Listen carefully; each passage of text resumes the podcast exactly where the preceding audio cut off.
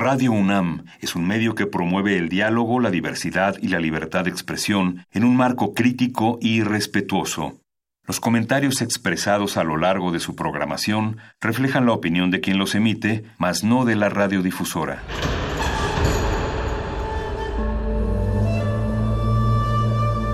Un templo para la apreciación del ser mediante el sonido. mediante el sonido. Para nosotros. El sol sale durante la noche. Nuestros gritos llevan la mesura del silencio. Y el descontento está lleno de baile y risas. A todo, incluso a nosotros, nos resistimos. La Universidad Ustedes y nosotros somos la Resistencia modulada. Loud and clear. I'd like to bring everyone's attention.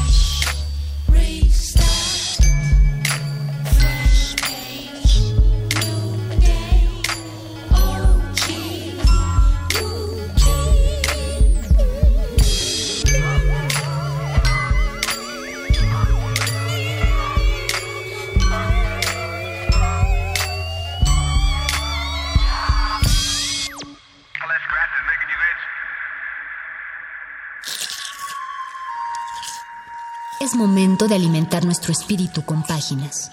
Las letras son la botana del alma.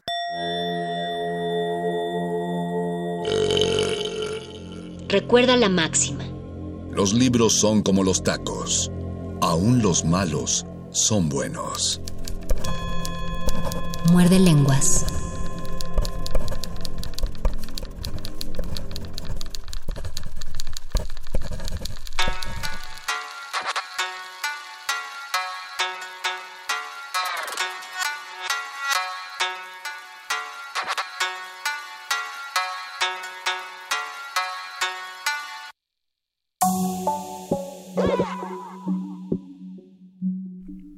Así como sin nada, ya son 20 días que han transcurrido de este 2020. El tiempo se va muy rápido, la vida es muy breve y justamente de eso vamos a hablar en estos muerdelenguas de letras, libros, taquitos y brevedad.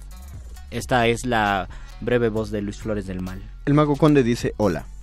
Muy bien, me, Es gusta, lo más- me gusta esa brevedad. Es, es lo más más breve que entrevista con puros monosílabos. No. Es más, la décima va a ser monosilábica. No, hay unas décimas pentasilábicas muy bonitas. Hay décimas pentasilábicas muy bonitas. Hay un soneto monosilábico eh, Ah, muy verdad, llamativo de sí. José Juan Tablada, Tablada. que dice, gozaba yo a Bogotá, te miré y me fui. Un soneto de una sola sílaba. De todo esto vamos a hablar. Manden sus textos breves, manden sus microficciones, sus minificciones, sus microcuentos, sus haikus, sus tweets, sus greguerías, sus, eh, sus poemas breves, se me olvidaron las otras palabras. Eh, todo lo que tenga que ver con la brevedad, incluso con la brevedad de la vida o con la brevedad de los tacos. También ayúdennos a decir cuáles son los tacos más breves que conocen, por qué, cuáles son, cuáles serían los tacos. Tal vez el taco de sal. El taco No, de sal sería el no taco es que más eso es lo ma- el más humilde y es una Ah, cosa que ya. se trató este año. Creo que en brevedad habría que acusar directamente a alguna taquería en específico de Así de esos tacos que te sirven bien poquitos, que son una tortillita pichicatos. diminuta. Sí, de esos Los de la. Merced, los que son tacos de canasta de 5 por 12 pesos. O- por lo que veo usan de esas ser. tortillas chiquitititas. Por ejemplo, de plastilina. o también los tacos de algunas plazas comerciales que te venden tacos al pastor y para que le salga te den unos mini tacos. To- ándale, to- todos los tacos de, de este plazas fifís Ujú. son tacos breves porque y aparte breves y caros. 50 pesos el taco de pastor y es una cosita chiquitita. Sí, necesitas unas cuatro o cinco órdenes para quedar más o menos. Pastor de cordero. Bueno, todo eso vamos a hablar, pero antes, hoy es lunes. Hoy es lunes, damas y caballeros, y recuerden que todos los lunes nosotros tratamos de convocar a la gente que levanta los textos de las páginas y los pone sobre la escena. Eh, recuerden que si tienen algún proyecto pueden contactarnos. Nos vamos a tardar porque ya llenamos la, la agenda Pero sean un buen pacientes. rato. Sean pacientes, sean pacientes. y De, todos todas modos, el tiempo es muy breve, entonces les va a tocar. Si Eh, lo ven en esa perspectiva, les va a tocar rápido. Eventualmente les va a tocar, porque recuerden que todo el tiempo que escuchan Muerde Lengua, su programa de radio tiene su propio Programa de manita. La poesía que sale de la página y se sube al escenario requiere de sus propios oídos. Ese público eres tú. Programa de mano.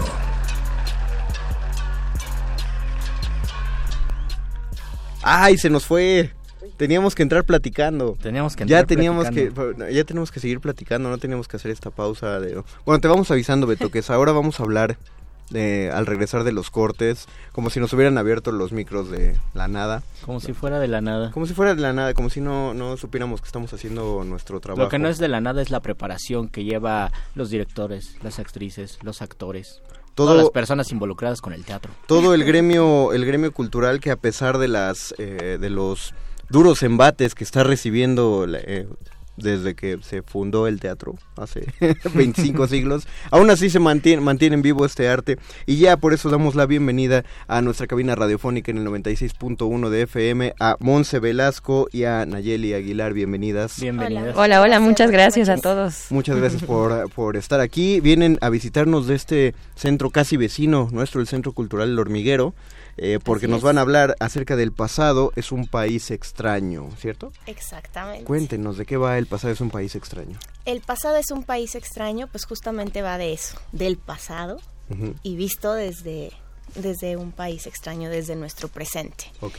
Eh, pues el pasado es un país extraño, es una obra que, que surge de una inquietud de entender el por qué vivimos hoy en día como vivimos y por qué las cosas, por más que queremos cambiarlas, pues siguen sin cambiar. ¿Se, se habla de un aspecto social o, o hablas de por qué vivimos cada quien como individuos? El por no, qué nos en va un como aspecto nos va? social. Social. En un aspecto Y en social. México, ¿no? Y en México. Sí, En ju- México. justamente la, la obra se centra en este gran movimiento y tragedia al mismo tiempo de lo que fue el movimiento juvenil de 1968, Ujú. por lo que vuelve esto una obra social, política y nada más creo que nos falta mencionar religión en esa obra porque se pasa de todo, ¿no? Es una exploración de, de cómo ha sido el pasado y cómo se refleja hoy en día y la misma obra pues te va empapando con ciertas cosillas que incluso se mencionan series de hoy en día, pero que te ayudan a analizar que pues de alguna manera, por más que ese evento haya sido hace varios años ya, es motivo de grandes cosas que siguen pasando hoy en día, ¿no? Ok, ¿Cómo, ¿cómo conformaron el proyecto? Eh, sinceramente, en mi cabeza una vez en un sueño. Ok, Bien, bien. Empieza bien la respuesta. Así I have a desperté. dream. Desperté y convoqué a unos amigos míos que son dramaturgos, les conté pues la idea general de este proyecto. Yo tenía una inquietud como mexicana y como ser humano de entender porque pues siempre hay muchas obras, hay muchos libros, hay muchas películas que hablan del 68 Sí. y la mayoría de las de esos proyectos que yo había visto hablaban de la matanza, ¿no? O sea, el 68 que te viene a la mente o las olimpiadas o la muerte de estudiantes, ¿no? Claro. Pero yo en el sueño empecé eh, a querer abordar este tema desde el previo, ¿no?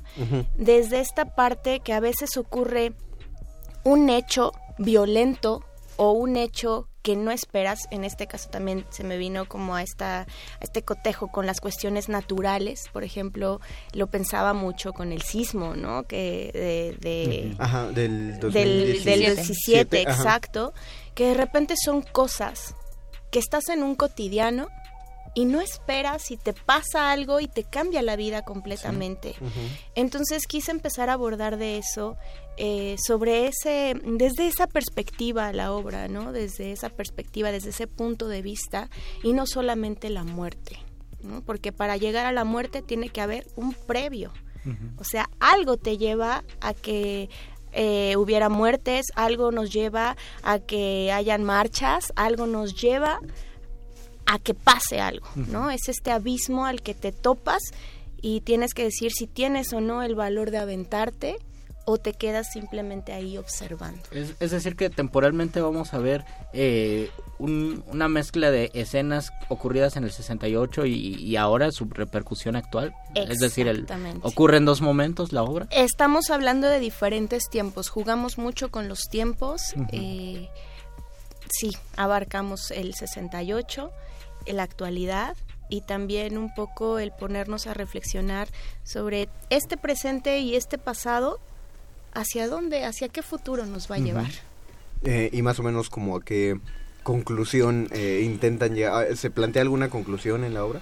Creo que es- mm, nos ha pasado mucho en el público que va, que sí es una reflexión muy, muy personal, es un- una cuestión muy abierta, ¿no? Porque pues realmente está incierto y eso está, pues, está Un poquito aterrador. aterrador, un poquito, más bien yo diría un mucho, ¿no? Un mucho aterrador, porque cuántas veces hemos intentado abordar este cambio y decimos, ahora sí, ¿no? Y ahora con esto sí va a cambiar, y de repente vemos que no, ¿no? Y que no se, se quedamos ahí.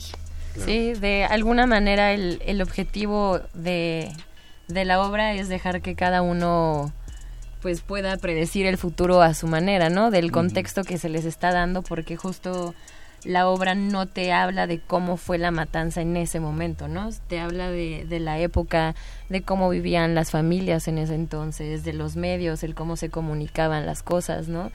Del es- el boom de la televisión, de que solo te decía, era el único medio que te, que te explicaba las cosas como los de arriba querían que se explicaran las cosas, ¿no? Y era el cómo entre nosotros nos comunicábamos y cómo todo se trabajaba a través de eso. Y la obra te da esa reflexión para que entiendas todo el contexto y tú al final definas si el futuro es lo que está haciendo hoy o si lo podemos cambiar. Y en cuanto a los personajes, entonces no solamente vamos a ver a estudiantes del 68, sino a la gente que vivía. Y a la, eh, mira, vamos a ver desde a Enriqueta Basilio, que es la primer mujer que portó la llama olímpica, hasta la figura paterna de la cabeza de familia, ¿no? Hasta el burócrata, eh, los medios de comunicación, la reportera, cómo se vivía en ese momento, la mamá, eh, el novio, la hija, los hijos rebeldes, los hijos rebeldes, la música, los estudiantes que se dedicaban simplemente a estar eh, jugando fútbol o es un contexto de, cómo se vivía en esa época y al mismo tiempo cómo estamos viviendo ahora. Sí es, sí es interesante todo el, eh, el enfoque que le quieren dar porque tienen, tienen completa razón. Eh, en el teatro creo que de todos los ejemplos eh, que yo conozco a propósito del 68, solo una me parece que está es la que trata la, el, el, día del 2 de octubre fuera de la matanza y de hecho no, es, del contexto, no es precisamente el 2 de octubre, es una pequeña comedia de Carballido en un solo acto, pero igual ahí entran estudiantes y por lo que están contando, eh, lo que tiene muy de distinto y, de, y la propuesta de esta obra es que además hay otros personajes que están manejando la historia y que no son directamente estudiantes, porque eh, creo que la importancia de eso es que si estamos hablando de un acontecimiento social, hay que retratar la sociedad, ¿no? Que es lo que están haciendo ustedes. Exactamente. Y el, el, el, trabajo en la producción, ¿cómo, ¿cómo es lo que llegamos a ver? Hay, hay un espacio vacío porque está cambiando constantemente por los personajes o se redefine constantemente. Eh el espacio que vemos siempre es el mismo espacio y más bien nosotros lo vamos transformando. Okay. El director Edgar Sánchez Herrera quiso eh, apostar mucho a trabajar entre el pasado, entre mostrar un, un, set cinematográfico. Estamos Okay. combinando mucho el cine con el teatro y eh, es como un set de cine grabando una película que al mismo tiempo está convirtiéndose en una obra de teatro. Okay. Entonces estamos jugando es el mismo espacio todo el tiempo, solamente la actuación y el momento es lo que lo va lo va transformando. ¿Y qué, qué implica eh, estar en otra generación y adentrarse o voltear a una época que, que no vivimos, que conocemos, pero que no que no estuvimos allí? ¿Cómo, cómo es la relación tal vez de, de los de los que actúan, de, de, del director con ese momento histórico? Mira, ha sido vista desde todas las perspectivas porque tenemos actores muy jóvenes que ya no supieron o ya no entienden tal cual el, el proceso, incluso uno extranjero Ah, que está metiéndose a todo este, a- se está sumergiendo con nosotros a, esta- a contar esta historia y tenemos actores eh, como yo que pues sí lo sabes todavía no tan fresco, pero todavía te pega un poco más. Tenemos Y- familiares, ¿no? Exactamente, Exacto. y actores que, tam- que sí lo vivieron. Oh. Entonces, de niños tal vez, pero que sí estaban. Entonces, es una, una visión bastante amplia la que estamos dando a entender. El trabajo de mesa eran unas pláticas así súper...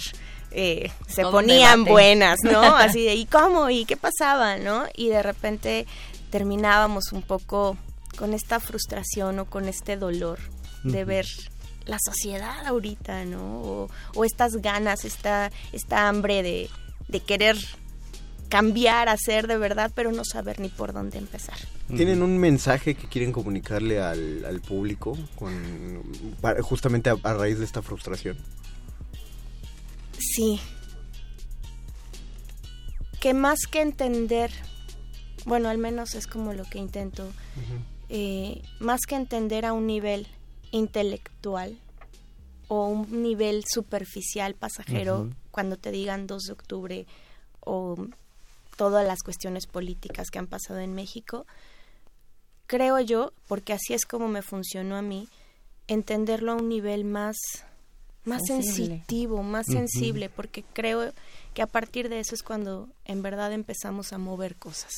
Cuando lo sientes no solamente desde la superficie, sino que te toca una fibra es cuando empiezas de verdad a querer ver desde otras visiones, desde otras perspectivas y mover. Sí, creo que lo que dice Nan es, es muy cierto, ¿no? Tal cual con el ejemplo de, del temblor, cuando te pones en los zapatos del otro es cuando de verdad consideras lo que esa otra persona pudo vivir y qué hubieras hecho tú en ese momento, ¿no? De quién te hubiera gustado recibir ayuda.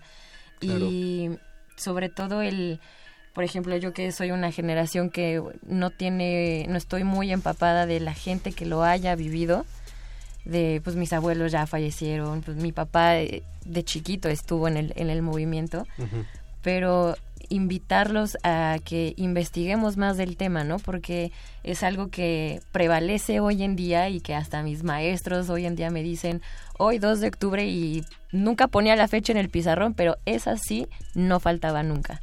¿No? El que nosotros nos interese nuestro pasado para que sí sepamos de alguna manera proponer qué hacer en nuestro futuro y pues considerar a las futuras generaciones. Claro, porque la frase del no se olvida se pone en riesgo si no se intenta recordar constantemente. Exactamente. y también desde dónde lo estás recordando, ¿no? Desde dónde ah, quieres recordarlo.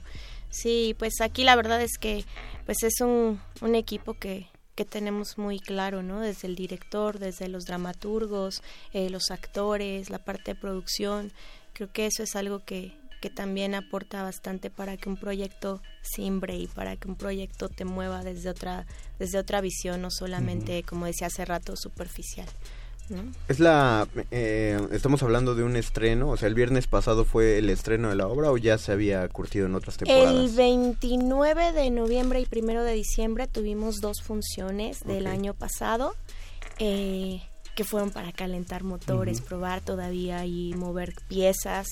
Eh, y, ya, este, el viernes pasado empezamos ya con, temporada con una temporada, exacto, en el hormiguero justamente, que fue quien nos abrió este espacio en ambas ocasiones, ¿no? Entonces ah, prácticamente es como seguimos en, en el camino. Entonces todos los viernes están en el hormiguero. Todos los viernes hasta el 21 de febrero. Exacto, todos desde el viernes pasado hasta el 21 de febrero, viernes a las 8 de la noche. Viernes a las 8 de la noche en el hormiguero. ¿Tienen la dirección del hormiguero? Sí, Gabriel Mancera, 1539. Es Félix Cuevas y Gabriel Mancera, una aladito del parquecito. Que exacto, bastante cerca de aquí. Si un día quieren pasar a, si un viernes quieren pasar a saludar, pasan rápido y luego se van a ver para que lleguen a, tiempo a las 8. Eh, ¿Qué tal el estreno? ¿Todo bien? Bien, bien, bien, bien. Fue un estreno bastante emotivo fue un estreno que tanto para los actores como los espectadores, con los comentarios que recibimos, pues sí llegó al objetivo, ¿no? Al quedarse pensando, al quedarse viendo hacia dónde vamos. Iniciando 2020 de una diferente manera. No, y, está bien que, que para Colibrí Escénico sea una manera de abrir este el pues su año, ¿no? De funciones. Me parece que quedan cuatro, cinco funciones. Cinco funciones. Cinco funciones, entonces eh, no dejemos la, la petición que hacemos, pero que tenemos que renovar al ser un nuevo año. No dejen que las temporadas se vuelvan de chicle. No, no llenemos las primeras funciones y las últimas, que es cuando se esperan todos los familiares y amigos que dicen, ah, bueno, voy a la última. Hay unas, hay unas funciones en medio que es muy necesario que tengan eh, que tengamos espectadores en el teatro en el centro del hormiguero en cualquier teatro para todo tamaño de montajes. Así que les repetimos por favor que abarroten las salas. El panorama cultural solo se vuelve difícil si el público no asiste a él y no no reclama estos espectáculos no se vuelve asiduo a ellos y si no los no los consume sobre todo. Y a pesar de ello digo este es nuestro llamado en el que siempre les pedimos que, compren sus boletos y con eso apoyen la taquilla porque eso apoya el bolsillo de los actores.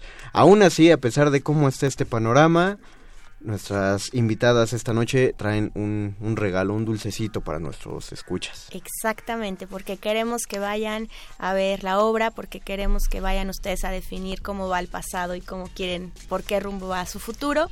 Tenemos una cortesía Así es, una, una cortesía y dos boletos de dos por uno Ok. que pueden ser válidos a través de, de este medio, los primeros que Como se- ustedes Sí, los, los primeros tres que se comuniquen con nosotros. La, la primera llamada que recibamos se va a llevar la cortesía. ¿Es para la función de este viernes o para cuál función? Pues sí, para... Sí, idealmente para, para este viernes ya dependerá de la disponibilidad de la persona Bien, que lo gane, Deje- si puede o no. Dejémoslo para, para la función de este Exacto. próximo Muy bien. Eh, la primera persona que se comunique se va a llevar la cortesía y después de ella las dos siguientes personas se van a llevar un dos por uno, dijeron, Que ¿verdad? sí, que si lo ven bien es otra cortesía. Que si lo ven bien es otra cortesía, pero pagando otro Y le dices a tu compa, Ah, este, tú pagas el otro y ya. Sí, se llevan a alguien mitad que no sepa. Y hablaban de mitad los tacos, mitad. que el otro invite los tacos. Exactamente, ya se ponen, eh, ve- ven, todo se puede hacer tan equilibrado y tan padre. Eso, eso, eso va a ser el cambio verdadero. Claro.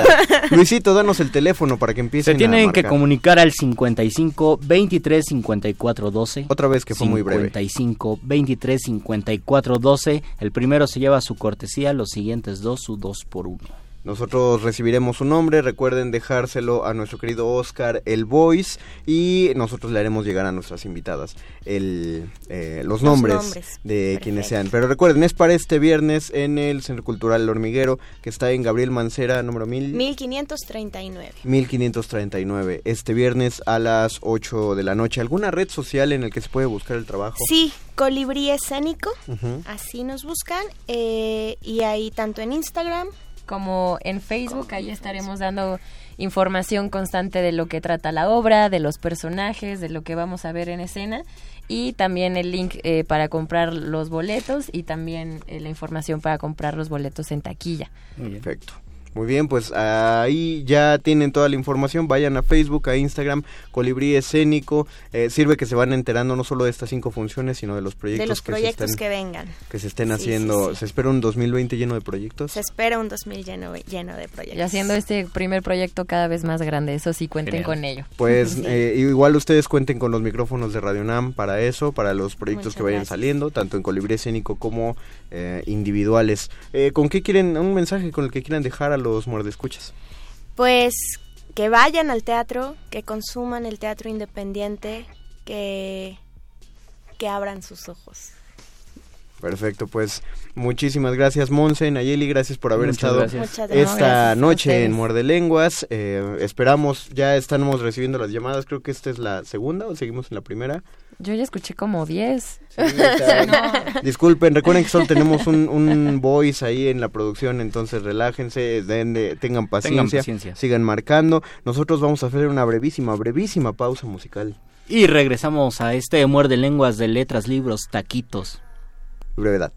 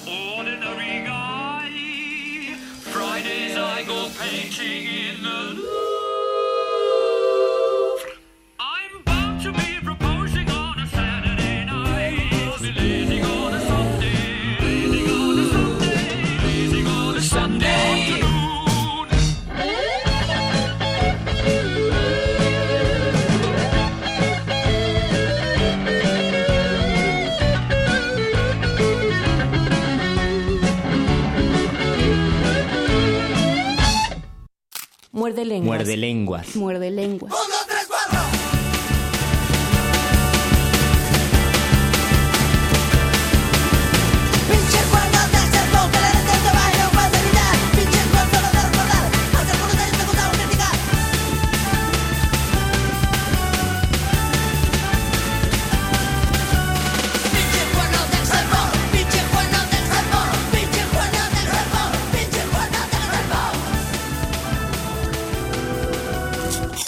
Muerde lenguas. Muerde lenguas. Muerde lenguas.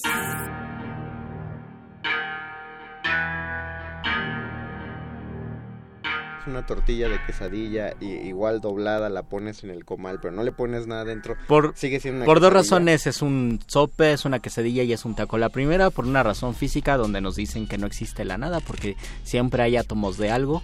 Por ejemplo, un taco de aire, pues está lleno de, Sería- de oxígeno. Por una, por eso. Y la segunda razón, por una cuestión de recepción, ya lo hemos hablado. Los tacos dorados rellenos de nada, que son la- los tacos placebos, por una cuestión de recepción, Pero- nosotros aceptamos que es un, hay un contrato No, pero es que eh, el- en de eso- taco entre el comensal y el que los vende. Pero forzosamente esos tacos dorados eh, tienen un relleno por fuera. Ah. Llamado cubierta. No Tienen que obstante, llevar oh paradoja, hay un relleno por fuera que ya no es que relleno. Crema, lechuga y salsa. Cuando menos dos o uno ya por mucha muy muy pobre que sea es la, la- quien sirve. Por eso los taquis no podrían ser un taco porque no tienen No, nada. son son son frituras. Son frituritas. Serías serías un pésimo taquero Luisito, pero un excelente vendedor de libros de dieta. Sí, puede ser. Porque tú dirías, ah, pues agarra una tortilla y enrollala, es un taco de nada. En teoría es un taco de algo, pero No, no se nada. asusten, muerde escuchas, no estamos hablando de algo que no nos compete, estamos hablando de la brevedad y queremos saber cuáles son los alimentos más breves y también las escrituras, tanto formas de escritura más breves que les gusten o también autores cuya vida fue breve o autores que cultivaron géneros de brevedad que son ojalá muchísimos. ojalá nadie mencione al dinosaurio. O que lo mencionen y lo transformen en algo, ¿no? Sí, porque yo la verdad, personalmente considero que el dinosaurio está sobrevalorado. Estás y A Mo- Monterroso no. cuando despertó el avión presidencial todavía estaba Pero ahí. de- eso todavía, ya como chiste está padre. Ajá. Como el dinosaurio como germen de un chiste está padre. Pero está sobrevalorado porque ni siquiera es el único. Monterroso escribió varios textos con esa misma extensión. Ujú. Y, y, y ¿por qué no le hacen tanta mella? A mí me llama la se acuerdan atención- más del, del dinosaurio. A mí me llama la atención del del dinosaurio porque yo leí el libro, bueno, lo estoy leyendo. Ese también es un chiste ya muy gastado. Yo estoy leyendo el libro del dinosaurio. ¿Y ya casi lo Eh, acabas? Ya casi lo acabo, Qué me bueno. falta una sola palabra. Pero bueno, el cuento del dinosaurio venía en una de estas antologías que publicaba Joaquín Mortiz, que son en la serie del volador, que son maravillosas y que se publicaron libros excelentes, Yes. que no se consiguen y que son muy buenos y que de repente uno si tiene suerte se los encuentra en la librería del vie- de viejo. Y bueno, ahí estaba el- eh, una antología de cuentos de Monterroso y ahí venía el del dinosaurio. A mí me llamaba la atención porque la mayoría de los otros cuentos pues tenían desarrollo, eran interesantes, tienen un tono bastante jocoso, muy eh, muy alegre y al momento de leer el dinosaurio te impresionaba por dos aspectos. Primero porque la temática es un dinosaurio y dices que está haciendo un dinosaurio en un libro de cuentos y la otra es la brevedad. Entonces am- llamaba mucho la atención por eso. No sé si esté sobrevalorado, pero a mí me llama mucho la atención. No, digo, no, no tienes que comulgar con la idea, ¿no? Tampoco. Aunque sí, da- después de eso ha existido una gran tradición de, sobre todo de narrativa breve y, y ahora con las redes sociales, sobre todo con el Twitter, eh, hay hay cuentas de Twitter donde solamente se ocupan de compartir textos Hay, breves. hay un, este, una cuenta de Twitter que se llama Microhorror, que Oh. los martes, no sé si lo siguen haciendo, la verdad, eh, necesito, necesito usar más el Twitter, pero los martes yo recuerdo que hacían los, marque, los martes de micro relatos de horror, entonces tú tuiteabas un micro relato de horror que te copiara en un Ujú. tweet y ellos lo retuiteaban y el, parece que el reto no confesado, pero que todos buscaban evidentemente, era ver quién podía contar un relato de terror de la manera más, más breve posible. Como el, el reto de cuenta un relato de terror en tres palabras, ¿no? Que decían. Ah, ese, ese sí no me lo sabía, pero está... De- ah, bueno, escribe pero un ese- cuento de terror en tres palabras. Pero esa... eh, eso es un chiste. Eh, ajá, ese, ese es un chiste. O sea, un pero también puede, tres puede salir algo interesante. Tu también. ex llamó. Tu ex llamó, por ejemplo. A ver, escriban ustedes un relato de terror. Escriban sus relatos palabras. de terror en tres Y palabras. nos los ponen en nuestro Facebook Resistencia Modulada, donde estamos haciendo nuestro Facebook Live, en Twitter arroba R Modulada. No los pongan, por favor, porque Luisito y yo, Hacemos chistes de galletas que no les, que no les parecen. que no le parecen a las redes sociales. Pero también compártanlo, compártanlo en Twitter. De Sí. hecho, yo, yo me imagino que sí existe una, si hay un algoritmo en Twitter y las personas que administran o que crearon eso, eh, yo me he dado cuenta que sí le dan eh, cabida a a tweets que parecen microficciones o que son anécdotas muy breves, pero que cumplirían algunos rasgos de la microficción. Por ejemplo, leí eh, una, una usuaria que publicó, llevo dos horas buscando el huevo Kinder eh, que le di a mi hija, pero que me lo comí desde hace tres días y todavía no me atrevo a decirle que me lo comí hace tres días. ¿Qué tipo de madre soy? Ese tipo de... Eh, de historias, de anécdotas que se vuelven muy populares en Twitter, que son pequeñas. Ahora con lo de Abro Hilo se pueden contar historias muy largas, pero cuando solo es un tweet, muchas cabrían en la microficción y por eso mucho de lo que se escribió en el siglo XX, sobre todo las greguerías, los aforismos, los epigramas, los poemínimos, muchos géneros breves, ahora los pensamos como si fueran los primeros tweets que existieron. Y quizás sí. Quizás sí. Eh, sí, suena... Es, es peligroso llamarlos así, solamente porque la plataforma no estaba, pero tampoco es impreciso decirlo de esa manera. Y creo que la brevedad siempre se ha relacionado con una cuestión de ingenio.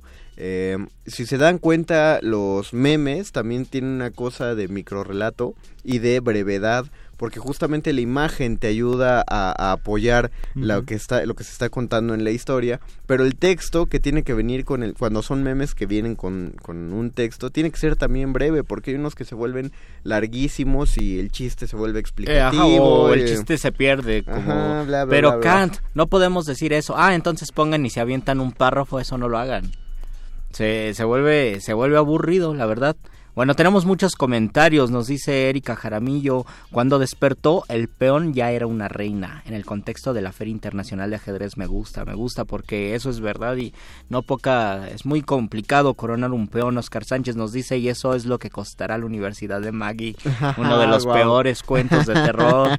Saludos, muy interesante programa Inés Alicia, muchas gracias. Eh, Erika Jamramillo, hola, yo gané un concurso de cuento en la UNAM que decía lo...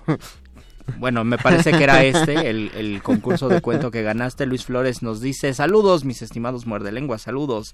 ¿Quién, Y, ¿Quién saludó? ¿Luis Flores? Yo mismo, yo mismo del fundado, mi papá. Ah, Palomares, saludos. claro, claro, claro. Eh, bueno, Erika Jaramillo fue la que nos contó lo de cuando despertó el peón ya se había convertido en una reina. Tolkien Pavo nos dice saludos, hermanitos. Uh. Díganos cuáles son sus eh, textos favoritos breves, por qué les gustan esos textos. O escriban ustedes su historia de terror en... tre- No, escriban una historia de terror en tres palabras o una historia de tacos en tres palabras.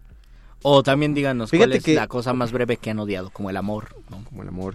Fíjate que está, que está gacho eso de una historia de tacos en tres palabras. Oh. Porque tienes que, en, en aras de, de poder contarla, tienes que evitar la palabra taco. Porque solo te quedarían dos palabras. Sí. Puede ser, deme otros 80. Yo diría se me cayó. Oh, es, un- una historia triste y completa. O tal vez ya no tengo. Ah, nah, me la mataste. Está Sí, más- puede ser. Está más triste. Solo son veganos, solo tengo veganos. Oh. No, no es Saludos amigos veganos. Saludos a los veganos, ellos no están tristes. No bueno, si, o sea, si tú vas, si tú vas a comerte unos tacos al pasar y que te digan, pero son veganos, yo a mí sí me dolería, o sea, sí diría, échelos ya, o sea, estoy encarrerado, ¿no? Despidieron a Luis. Ah, no es cierto, amigos, no es cierto, coman tacos veganos. Por cierto, no sé si existe el pastor vegano. Tres de pastor. Sí existe. Sí existe. Tres de pastor. Tres de pastor cuento. Eh, en tres palabras. Oscar Reyes, saludos, muerde lengua, saludos, Oscar. Gerardo Cortés, postergados, amigo, secreto, unas competencias, tacos, yo por ganó, a ti como 20 tacos. Es- ¿Ves? Te Completamente de acuerdo, Gerardo, me encantan tus comentarios. Sí, como 20 tacos más o menos es lo que se come una persona cuando tiene hambre. Yes. ¿O sería ya un, un cuento de terror, comerse 20 tacos? No. No, ve, no veo un panorama donde comerse 20 tacos sea un cuento de terror. Ni siquiera si acabas con indigestión. Con no, no es nada No. de terror, mueres feliz. Oscar Reyes nos dice, o con la brevedad del amor, buah, eso sí sería un cuento triste. Pero, ¿a qué se refieren con la brevedad del amor? Creo que en algún momento dijimos algo de, ah, mencionen cuáles son las brevedades, y él dice, o con la brevedad del amor, porque también Xochitl Pizzigüil nos dice, los de sal, cuando preguntamos cuáles son los tacos más breves. Ah. A ver, cuéntenos cuál ha sido su relación amorosa más breve, pero que sea relación, ¿no? o sea, no cuenta, no cuenta un enamoramiento breve, porque pues, Ahí no hay chiste, no, no hay, no hay cuestión de que por qué duró tan poquito. No, que genuinamente hayan estado con alguien que fue lo más poco que duró, porque todo mundo habla de, de la brevedad del amor y, y- y no me parece que haya cosas que sean tan... Como lo- los tan amores adolescentes tal vez, que le decía, o en la primaria, ¿no? Eh, ¿Quieres ser mi novia? son y el martes dices, ya no, algo así. Ah, será que nunca tuve una así, pero siento que esos son caprichitos más bien. Bueno, díganos cuáles cosa. son sus relaciones más breves, con en realidad con todo, puede ser. No, las Con el- amorosas. con un- ah, y también, a mí también me gustaría ta- saber cuáles son sus trabajos más breves. Ah, y ese por qué los también. abandonaron. Este sí viene a colación porque yo trabajé en una librería dos días nada más y no aguanté más porque la verdad era, era terrible, me pagaban el mínimo. eh, ¿Y qué hacías, que- perdón? Pues era em, empleado de librería en general, es decir, Ajá. me preguntaban por un libro y yo le iba por él, algo así. Pero en realidad en ese momento la librería tenía un carrito de libros afuera de la tienda. Entonces me decían, tú cuida el carrito de libros. Entonces me aburría, nunca sentí que el tiempo pasara tan lento como en ese momento. No los- Sobre todo porque eran, eran ocho horas, ya tenía media hora para comer y me pagaban creo que 86, o sea, fui dos días y me pagaron 160 pesos. O sea, te pagaban 80 pesos al día. 10 pesos, 10 la, pesos hora, la hora. y cada hora era estar ahí parado esperando a que alguien llegara. Te hubieras puesto a leer. No podía. No, ¿No podía podías porque yo- leer? no, yo eh, tenía un uniforme y tenía que estar ahí parado viendo que no se robaran los eh, pues los libros y sobre todo había muchos calendarios porque era principio de año, entonces fue un fue un pésimo trabajo No, pues y solo chafa. fueron dos días. Sí, sí, qué chafa. Qué ¿Cuál bueno fue te- cuál fue tu trabajo más breve? No he tenido tan breves, mano. Siempre han sido más de 50 años. No, no, pues uno que fueron como tres meses en una escuela. Ah, o dos, creo. No, sí fueron tres porque sí alcancé a hacer exámenes. Pero es lo... No, no, no, sí he durado... eh, la verdad, eh, he aplicado la de... Si odia, la, la filosofía de Mero Simpson. Si odias tu trabajo, no renuncias a él, solo vas y lo haces de mala gana. Entonces estaba, estaba explotando ese, esa escuela desde adentro. Pero es historia para otro momento porque no fue breve. Ustedes díganos cuáles son sus tacos más breves, sus amores más breves, sus trabajos más breves y sobre todo los textos que han leído que sean A- breves a- y que les gusten. ¿A partir de cuánto consideraríamos un texto breve? Porque, o sea, todo, si hablamos de cuento, que creo que es la, la manera más, más rápida con la que nos encontramos con la brevedad, pues van a salir estos ejemplos de mini relatos o de Ujú. micro relatos. Pero, ¿qué tal si hablamos de un de unos cuentos más canónicos que aún así sean breves? O de eh, una novela Exacto. que a partir de qué punto ya se considera una novela breve y por qué no es un cuento Y de hecho largo. no es una pregunta tan fácil de responder No. porque existen reflexiones acerca de eso. Ajá. Y hay, no sé si como tal tratados, pero sí existen eh, nociones donde te dicen de tantas a tantas palabras se considera microrelato, de tantas a tantas palabras es una minificción, ah, Yes. de tantas a tantas es un cuento corto. Y algunas veces donde lindan los límites es en el cuento largo que se convierte en una novela corta. Que no sabemos si leímos una novela corta o un cuento corto porque eh, una de las maneras que tienen para clasificar el cuento en el vulgo, la, la gente, dicen si lo puedes leer cuando vas al baño, si lo puedes leer en una sentada, es un cuento. En una buena Entonces, Es que así di- dice la expresión, así, una buena chet. así dice la gente. Eh, si lo pueden leer en una sentada es un cuento corto, pero si se les va más tiempo entonces es un cuento largo. Pero habría que preguntarnos eh, cuánto te puedes tardar, porque tal vez también, eh, o sea, te sientas en el sillón y estás ahí dos horas y dices, ah, ya me leí un cuento, pero en esas dos horas hasta te puedes leer un libro pequeño, ¿no? Exacto. Eh, y, y sobre todo cómo funcionan tus intestinos, ¿no?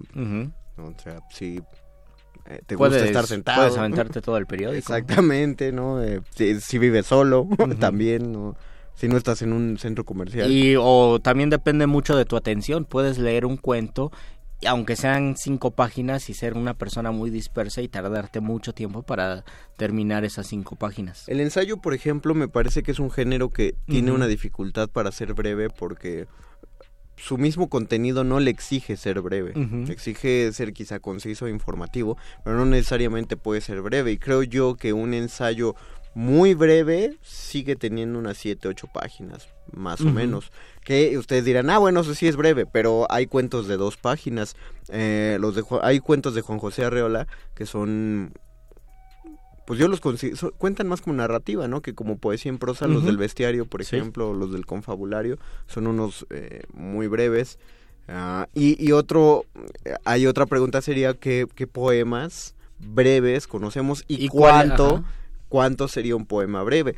Eh, si lo pensamos de una manera estricta, un soneto es breve, en Ujú, tanto que no breve. en tanto que no pasa de 14, pero no se siente como breve justamente porque son en decasílabos y por todo el contenido Porque que- son cuatro estrofas. cuatro estrofas y hay mucho contenido dentro de un soneto y hay hay poemitas de octosilábicos y de cuatro versos, ¿no? Que, que eso sí podemos decir, ah, eso sí es breve. Sí, pienso que ahora también con la evolución del ensayo y en el siglo XX, en el siglo XXI ya existen tentativas ensayísticas, desde el siglo XX ya existían tentativas ensayísticas de textos eh, breves, es decir, de textos de una sola página, incluso hace un tiempo yo no he tenido la oportunidad de conseguir el libro siquiera. Una una compañera de la fundación que entró un año después que estuvo en ensayo ganó el premio de poesía en, el, la rama de ensayo de Sor Juan Inés de la Cruz, el premio internacional, con un libro de ensayos y el libro de ensayos es particular porque cada ensayo es menor de una cuartilla, entonces son muchos ensayos, una colección Ah, larga de ensayos muy breves.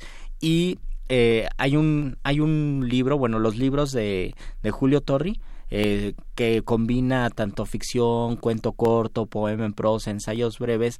Hay ensayos propiamente que sí son muy breves. Uno de los eh, de los ensayos eh, que son más redondos se llama El Descubridor, donde habla de que el escritor debe ser como un minero y hace un- unas ligeras metáforas sobre eh, explorar un- una beta artística. A veces hay eh, malos escritores que está agotado todo lo que pudieron sacar, pero continúan ahí. Otros escritores que solamente van a la superficie, pero hay mucho más al fondo. Y es un ensayo de unas siete líneas, pero es un ensayo porque se explora una idea. eh, obviamente no se profundiza en una idea porque es un ensayo eh, artístico pero sí tiene las cualidades del ensayo. Entonces, me parece que tanto en poesía, en todos los géneros, ¿no? A lo mejor tendríamos que preguntar qué sucede en el teatro, ¿no? Porque no puedes pre o puedes presentar una obra de cinco minutos y luego cambiarla y otros y otra o cinco minutos otra obra. En algún momento existió el futurismo eh, y las obras eran eran así justamente el,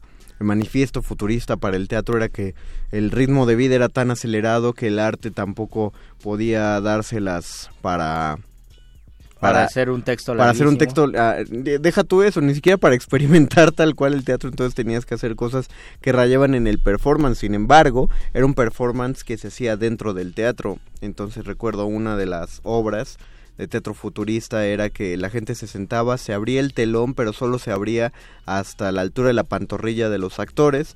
Se Oh. veías los pies correr por el escenario y luego se bajaba el telón y se acababa la obra. Oh. Por eso las vanguardias en cuestión del teatro me parecían una tomadura de pelo, Sí, porque sí, yo decía, ay, yo no hubiera pagado por meterme al teatro nada más a ver los pies del- de los actores, o quizá lo hubiera hecho eh, por ser parte del Sí, más, bien de parece un, performance. Parece ¿no? un Eso. performance, pero dentro del teatro. Y eh, aún así, recuerda que aquí tuvimos muchas veces eh, invitados de microteatro, donde Mm. la idea era que máximo la obra durara 15 Y minutos. que presentaban unas cuatro o cinco obras. Tú ¿no? pagabas un boleto y veías hasta cuatro obras. Digo, el Ah, máximo era 15 verdad, es minutos, verdad. pero había, había gente osada que intentaba aventárselo en menos.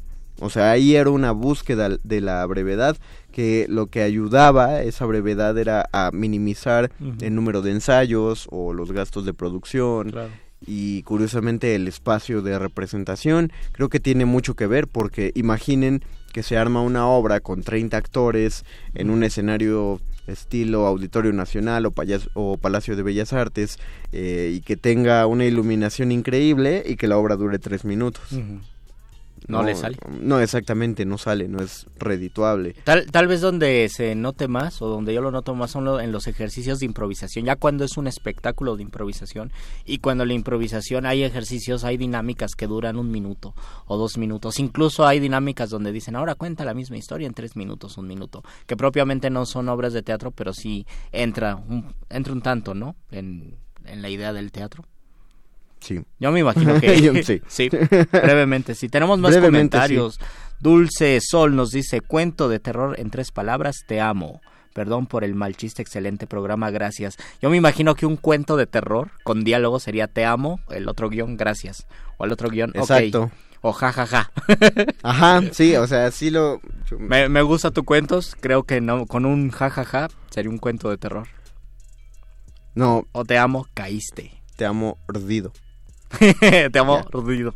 Ya te ahorras el perro. Y además ahí está, ¿serán dos palabras? Nos pregunta Rodrigo a través del teléfono, ¿qué opinan de una colección de cuentos para niños que se llama Cuentacuentos Salvat? No lo tengo, no lo he leído. No, pues yo tampoco. Está en la colección Salva de estos libros eh, que se publicaban hace un par de décadas ya. Pues espero. Porque no, no lo conozco. Debe, pero Opinamos que está muy bien, Rodrigo. Sí, porque que no es lo necesario en el acervo bibliotecario de cualquier persona que conduce un programa de literatura. Y felicidades por el programa, dice. Ah, gracias. Muchas gracias. Gracias, Rodrigo. Felicidades por escucharnos. Dulce Sol también nos dice viva, gritó la Pegaso amarilla mientras ella sonreía y la alegría se le veía. Ella leteó y del suelo despegó, pero este cuento hasta aquí llegó. Oh, No, ya qué no le sigo porque iba tipo en mira con el ojo visco y el puño arisco. Wow, eso de dónde es? Qué Me padre. gusta. Son, son ese tipo de cuentos de era, este era un gato con la Es como, nariz de es como un cuento narrado. ¿no? Un cuento poema. Un cuento poema. Pero volviendo a la poesía, nos decías, ¿cuáles son los géneros más breves de la poesía? Creo que de ahí nació todo, del epigrama justamente, Ah. los libros de epigramas, eh, que yo lo vi en el metro y no lo compré porque costaba 250. Y dije, serán textos breves, pero el precio no es nada breve. Eh, son los primeros registros de poesía breve, incluso algo que ahora se le llama poesía fragmentaria. De repente nació pues por cu- cuestiones del tiempo, porque como hablábamos que hay obras de teatro que solo se conservan un par de diálogos, también hay muchos poemas, sobre todo de, por ejemplo, de Safo, que se conservan tres o cuatro versos de poemas que aparentemente eran muchísimo más largos, pero sí había una práctica eh, de género breve, de la brevedad desde los, bueno, desde nuestra tradición, desde los grecolatinos, existen muchos epigramas que han pasado, eh, que pasaron a los siglos de oro, que pasaron al siglo, bueno, a los demás siglos, siglo XX, siglo XXI, y que también se ha enriquecido con las greguerías, con los aforismos, con pequeñas, eh, pequeños poemas de distintas, eh, de distintas modalidades. Creo que uno de los que más llamó la atención en su tiempo fueron los poemínimos, porque eran poemas que visualmente también parecían breves, es decir, Efraín Huerta le daba mucho enter a las palabras, entonces eran poemas donde cada verso equivalía a una palabra y en realidad eran poemas muy sencillos donde uno, uno tenía una ligera sonrisa. Eh, al momento de leer, pero sobre todo en el siglo XX existen muchos poemas breves y, hay- y se ha cultivado mucho la brevedad, que también es complicado porque a veces cae en la vaguedad, es decir, es, es difícil, eh, no, no por ser breve, eh, eh, va a ser un buen poema, al contrario, o va a ser mucho más sencillo llevarlo a cabo, como decíamos en el soneto, se necesita muchísima eh, suspicacia, muchísima... Muchísimo estilo y talento para crear un buen poema. Había un poema, me parece, de...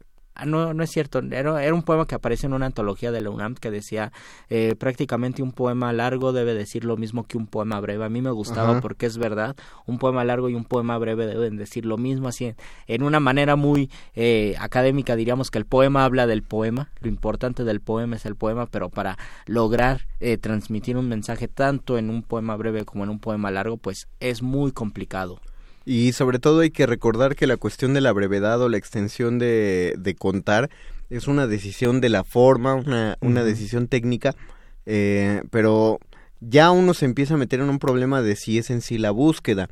Eh, es decir, si escribes un micro, un relato de terror micro, eh, lo que estás buscando es que sea breve o que sea aterrador o, o estás buscando ambos. Puedes escribir algo breve eh, teniendo, dejando este, de lado eh, la calidad, tienes que sacrificar un poco la Ujú. calidad por ello, o eh, la brevedad se debe a que la historia que se te ocurrió se contó justo en la cantidad de palabras que se tenía que O contar. sacrificas la calidad cuando haces mal, más largo el texto. Exactamente, o, o- o si lo alargabas es cuando ya quedaba mal. ¿no? ¿Qué, Es qué decir, sucedería, por ejemplo, si tienen un libro de 30 páginas y lo quieren meter a un concurso y le tienen que sacrificar la calidad porque les piden 50 páginas? Eso sí sería complicado. Eso sería Y ocurre, dos comentarios para terminar. Eduardo Manuel Nájera, muchas gracias Lalo. Hola, a Lalo. querer amor soy breve. Buenas noches. Buenas noches Lalo, qué brevedad. La del amor. Efren Flores nos dice de fusilamientos de Julio Torri. Justamente en de fusilamientos aparece el ensayo, uno de los ensayos más cortos de Julio Torri que se llama El... Oh. Ya se me olvidó cómo se llama, pero habla Ay, de un perdón. minero. El descubridor se llama. Ahí está. Bueno, me, eh, eh, gracias por corregirme la página a Luisito y a todos los que aventaron eso. Yo no consideraba que pudiera haber ensayos tan cortos, pero ya hay una manera en la que ya, ya, ya tengo unos para consultar. Pues muchas gracias, don Agustín Muli, en la operación técnica. Muchas gracias, Betoques de Oscar El Voice en la producción. Gracias, Alba Martínez, en la continuidad. Nosotros tenemos que despedirnos, pero recuerden que Muerde Lenguas vuelve a pasar el miércoles a las 8 de la noche. Se quedan con el mejor, el segundo mejor programa de resistencia modulada, que es la, Nota, Nostra. Muy breve, pero muy, Muy breve, bueno. Y si es así. bueno, doblemente. No, si es breve, doblemente bueno. Sí, sí, sí. Lamentablemente luego viene cultivo de ejercios, pero pueden pedir que sea breve, no se preocupen. Se despiden de estos micrófonos. Luis Flores del Mal. Y el Mago Conde.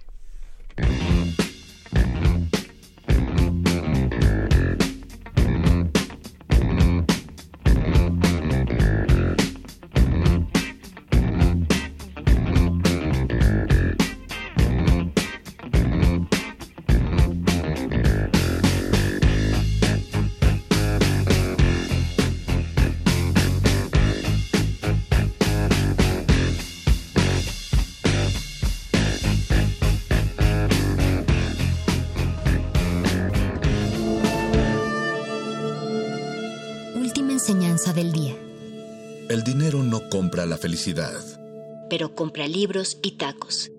Y eso se le parece mucho. Medítalo.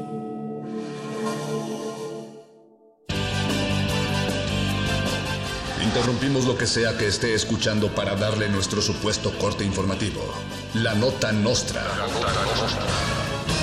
No lo dijimos primero, pero lo decimos mejor.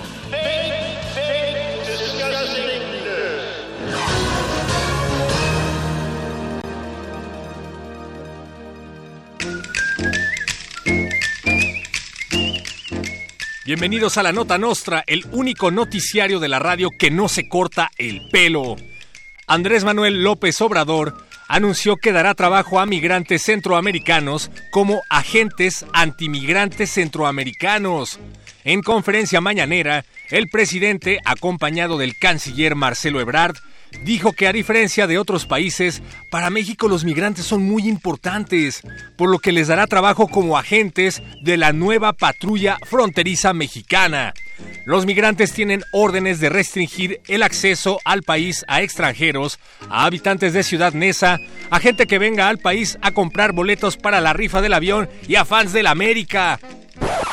Cajera de Santander demanda a cuenta habiente asaltado por alterarle los nervios. La cajera de banco que se volvió viral en redes sociales por ser acusada de complicidad en un robo y por ser exactamente igual que el asaltante, pero sin ser su pariente según el mismo banco, presentó una denuncia penal en contra del hombre que la grabó y que fue despojado de 76 mil pesos.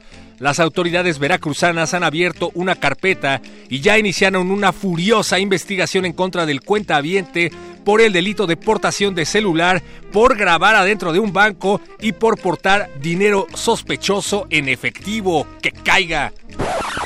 El avión presidencial será convertido en un bar.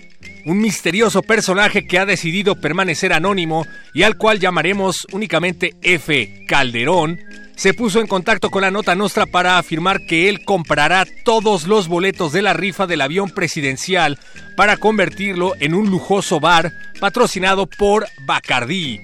El bar se llamaría El Avión Presidencial y será de acceso muy exclusivo, es decir, solo para miembros del partido México Libre.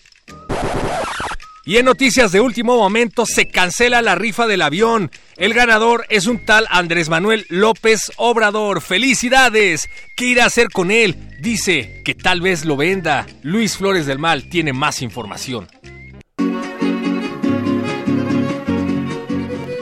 ¿Cuál podrá ser el destino del avión presidencial? ¿Será un transporte informal? ¿Un microbús clandestino? ¿Se lo ganará el vecino? ¿Le pondrá luces neón, bocinas de reggaetón? ¿Quedará tuneado y feo? ¿O se volverá el museo de la tranza y corrupción?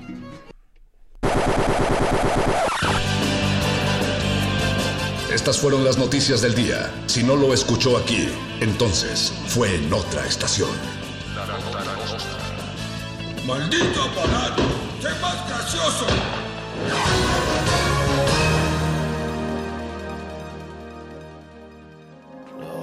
2020, 100 años del nacimiento de Isaac Asimov. Dentro de los cuentos predilectos de Asimov se encuentra uno que nos muestra el plano narrativo y temporal en que sus historias se desarrollan. El plano de lo que, si bien aún no es, es posible que sea el futuro. ¿Se puede reducir masivamente la cantidad neta de entropía en el universo? Multivac se quedó mudo. El relampagueo de luces cesó. Resucitó de golpe. Imprimió cinco palabras. Datos insuficientes para respuesta significativa.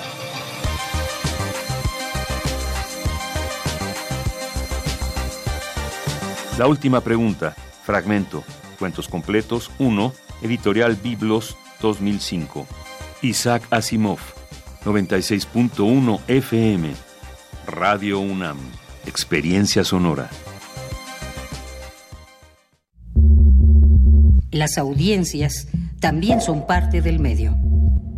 ¿Qué tal amigos? Soy Guillermo Montemayor Gómez, defensor de las audiencias de Radio y TV UNAM. Los invito a que me escriban y ejerzan los derechos que la ley y la normatividad interna de las estaciones les otorgan.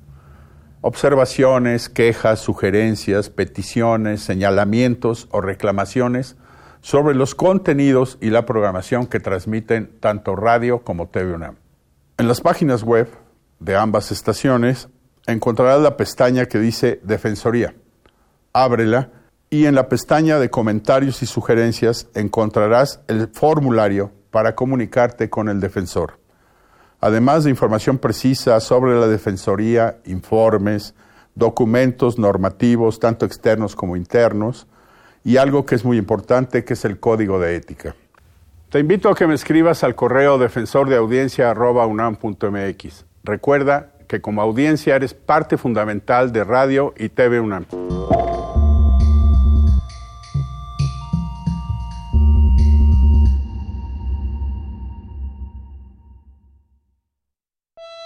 En este espacio, la palabra es la ruta y la poesía el destino. Navega por la intimidad de una carta y su mar de letras. Solo necesitas un papel, porque aquí se vale escribir, imaginar y crear al compás de la letra. Al compás de la letra. Acompaña a la poeta María Ángeles Comezaña en esta aventura literaria. Todos los jueves a las 18 horas por el 96.1 de FM. Radio UNAM. Experiencia sonora.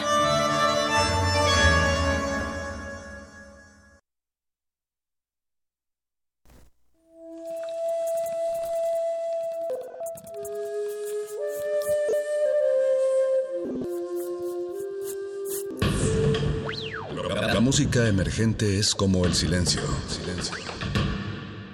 Presente a nuestro alrededor. Pero audible solo para quienes tienen disposición de escuchar. Como todos, en este campo de cultivo. Cultivo de hercios.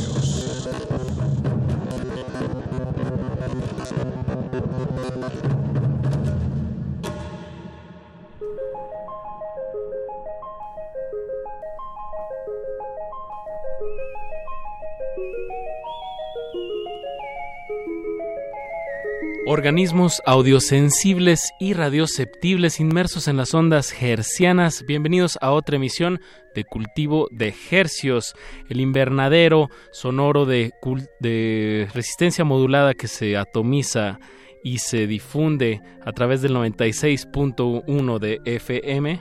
XEUN. Radio UNAM, la salvajemente cultural.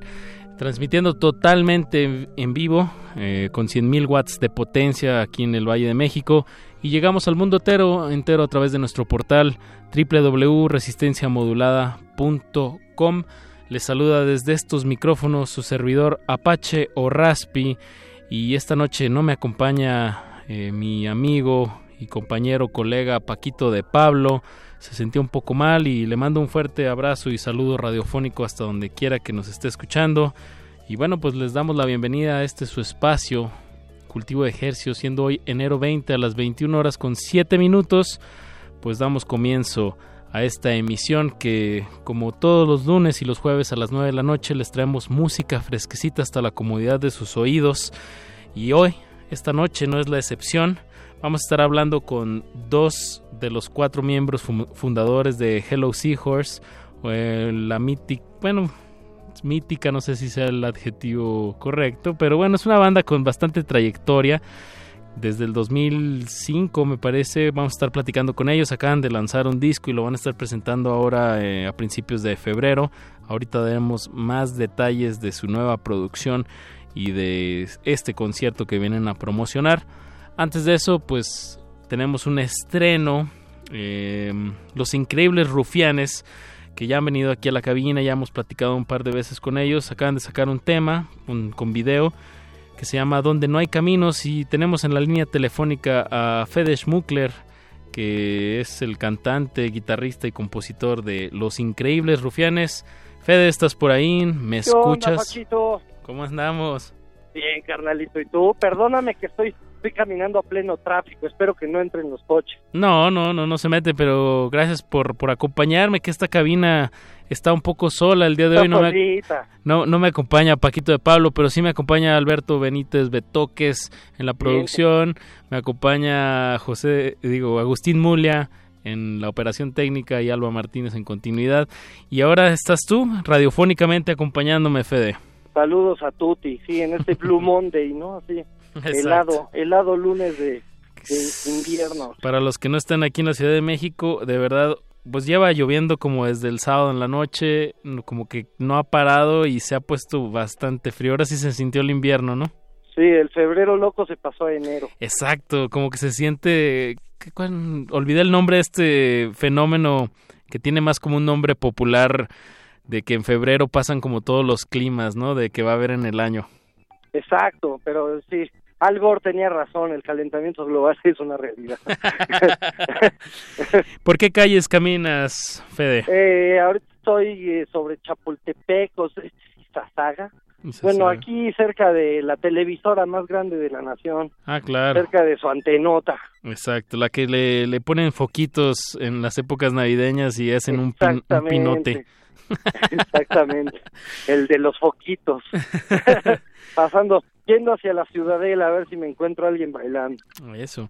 Los Increíbles Rufianes eh, acaba de estrenar un tema que se llama Donde no hay caminos. Eh, viene acompañado bajo un trabajo audiovisual bastante interesante que, bueno, por no, no, no esa manera de spoilearlo, pero son dos niños que traen un aparato como de realidad virtual, ¿no? Y van, cam- van caminando por distintos escenarios, desiertos, selvas, cascadas. Em, por cierto, esta, esta cascada, ¿dónde es? Que se ve muy bien. Ah, es una cascada que está en cerca de Jalapa, De Jalapa, ahí, en Veracruz. en Veracruz. Sí. Eh, ¿Cómo conecta este video que ya describí un poco con, con el tema donde no hay caminos? Pues ve, esta es una rola que se trata, básicamente habla de, de buscar donde uno cree que ya no se puede encontrar. O sea, buscar el caminito dentro de la dentro dentro de lo que se cree que ya trazado, ¿no? O sea, como como como seguir buscándole aunque creas que ya no hay nada que encontrar, digamos. Es una canción como súper optimista, entonces los escenarios y el video relata esta historia de dos niños que sueñan con algo que está fuera de sus realidades, eh, que la máquina les hace soñar, esto es medio de ciencia ficción el video, y pues se, se, se, se ponen en el plan de ir a buscar esa cascada que, que la máquina les dice que tienen que buscar, que es que como entre un sueño y entre un juego de realidad virtual, y pues ahí es donde encuentran la libertad, ¿no?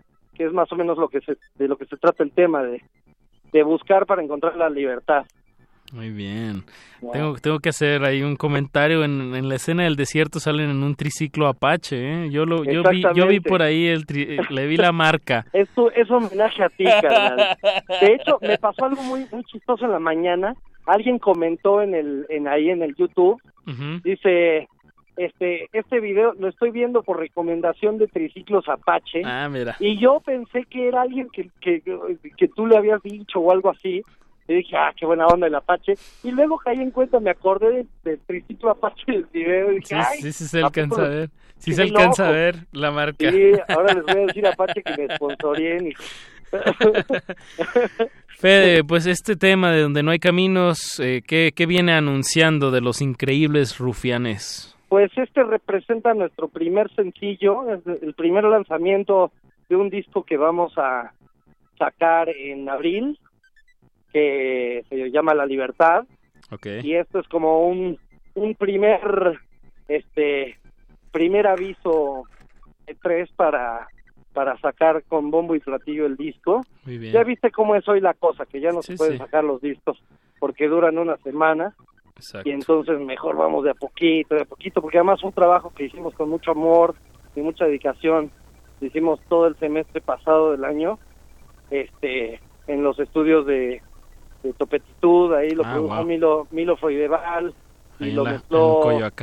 Eduardo del Águila y se masterizó en Sonic Ranch viene, viene es un disco que la verdad eh, a nosotros nos tiene muy felices y como muy realizados Muy bien, muy bien. ¿Ya tiene nombre este próximo material? se va a llamar La Libertad Ah, claro, claro, me acabas de Sí. decir. La libertad de los increíbles rufianes, espérenlo en abril. Esperemos poderlos tener aquí en la cabina para platicar y escuchar sobre todo este nuevo material. Pues regalémosle a la audiencia este tema de, de- donde no hay caminos y pues los invitamos a que, a que lo sigan en sus redes sociales, los increíbles rufianes, y vean el video de do- donde no hay caminos. ¿Algo que quieras agregar, Fede? Eso, justamente que justo como, como somos una banda hiper independiente, está increíble que nos sigan en nuestras redes todavía contestamos nosotros los mensajes y las quejas, las mentadas y, y, y háganse nuestros amigos en todas las redes que puedan, estamos en todos lados como los increíbles rufianes y pues para también enterarse de fechas y cosas así. Muy bien. Así que Pues sonemos este tema por primera vez aquí en el 96.1 de FM. Súbanle a su radio, no le cambien. Volvemos en corto. Muchas gracias, Fede. Nos topamos, Gracias, nos topamos pronto, Schmuckler. Que estés muy bien. Dale. Ya suena Donde no hay caminos, los increíbles rufianes.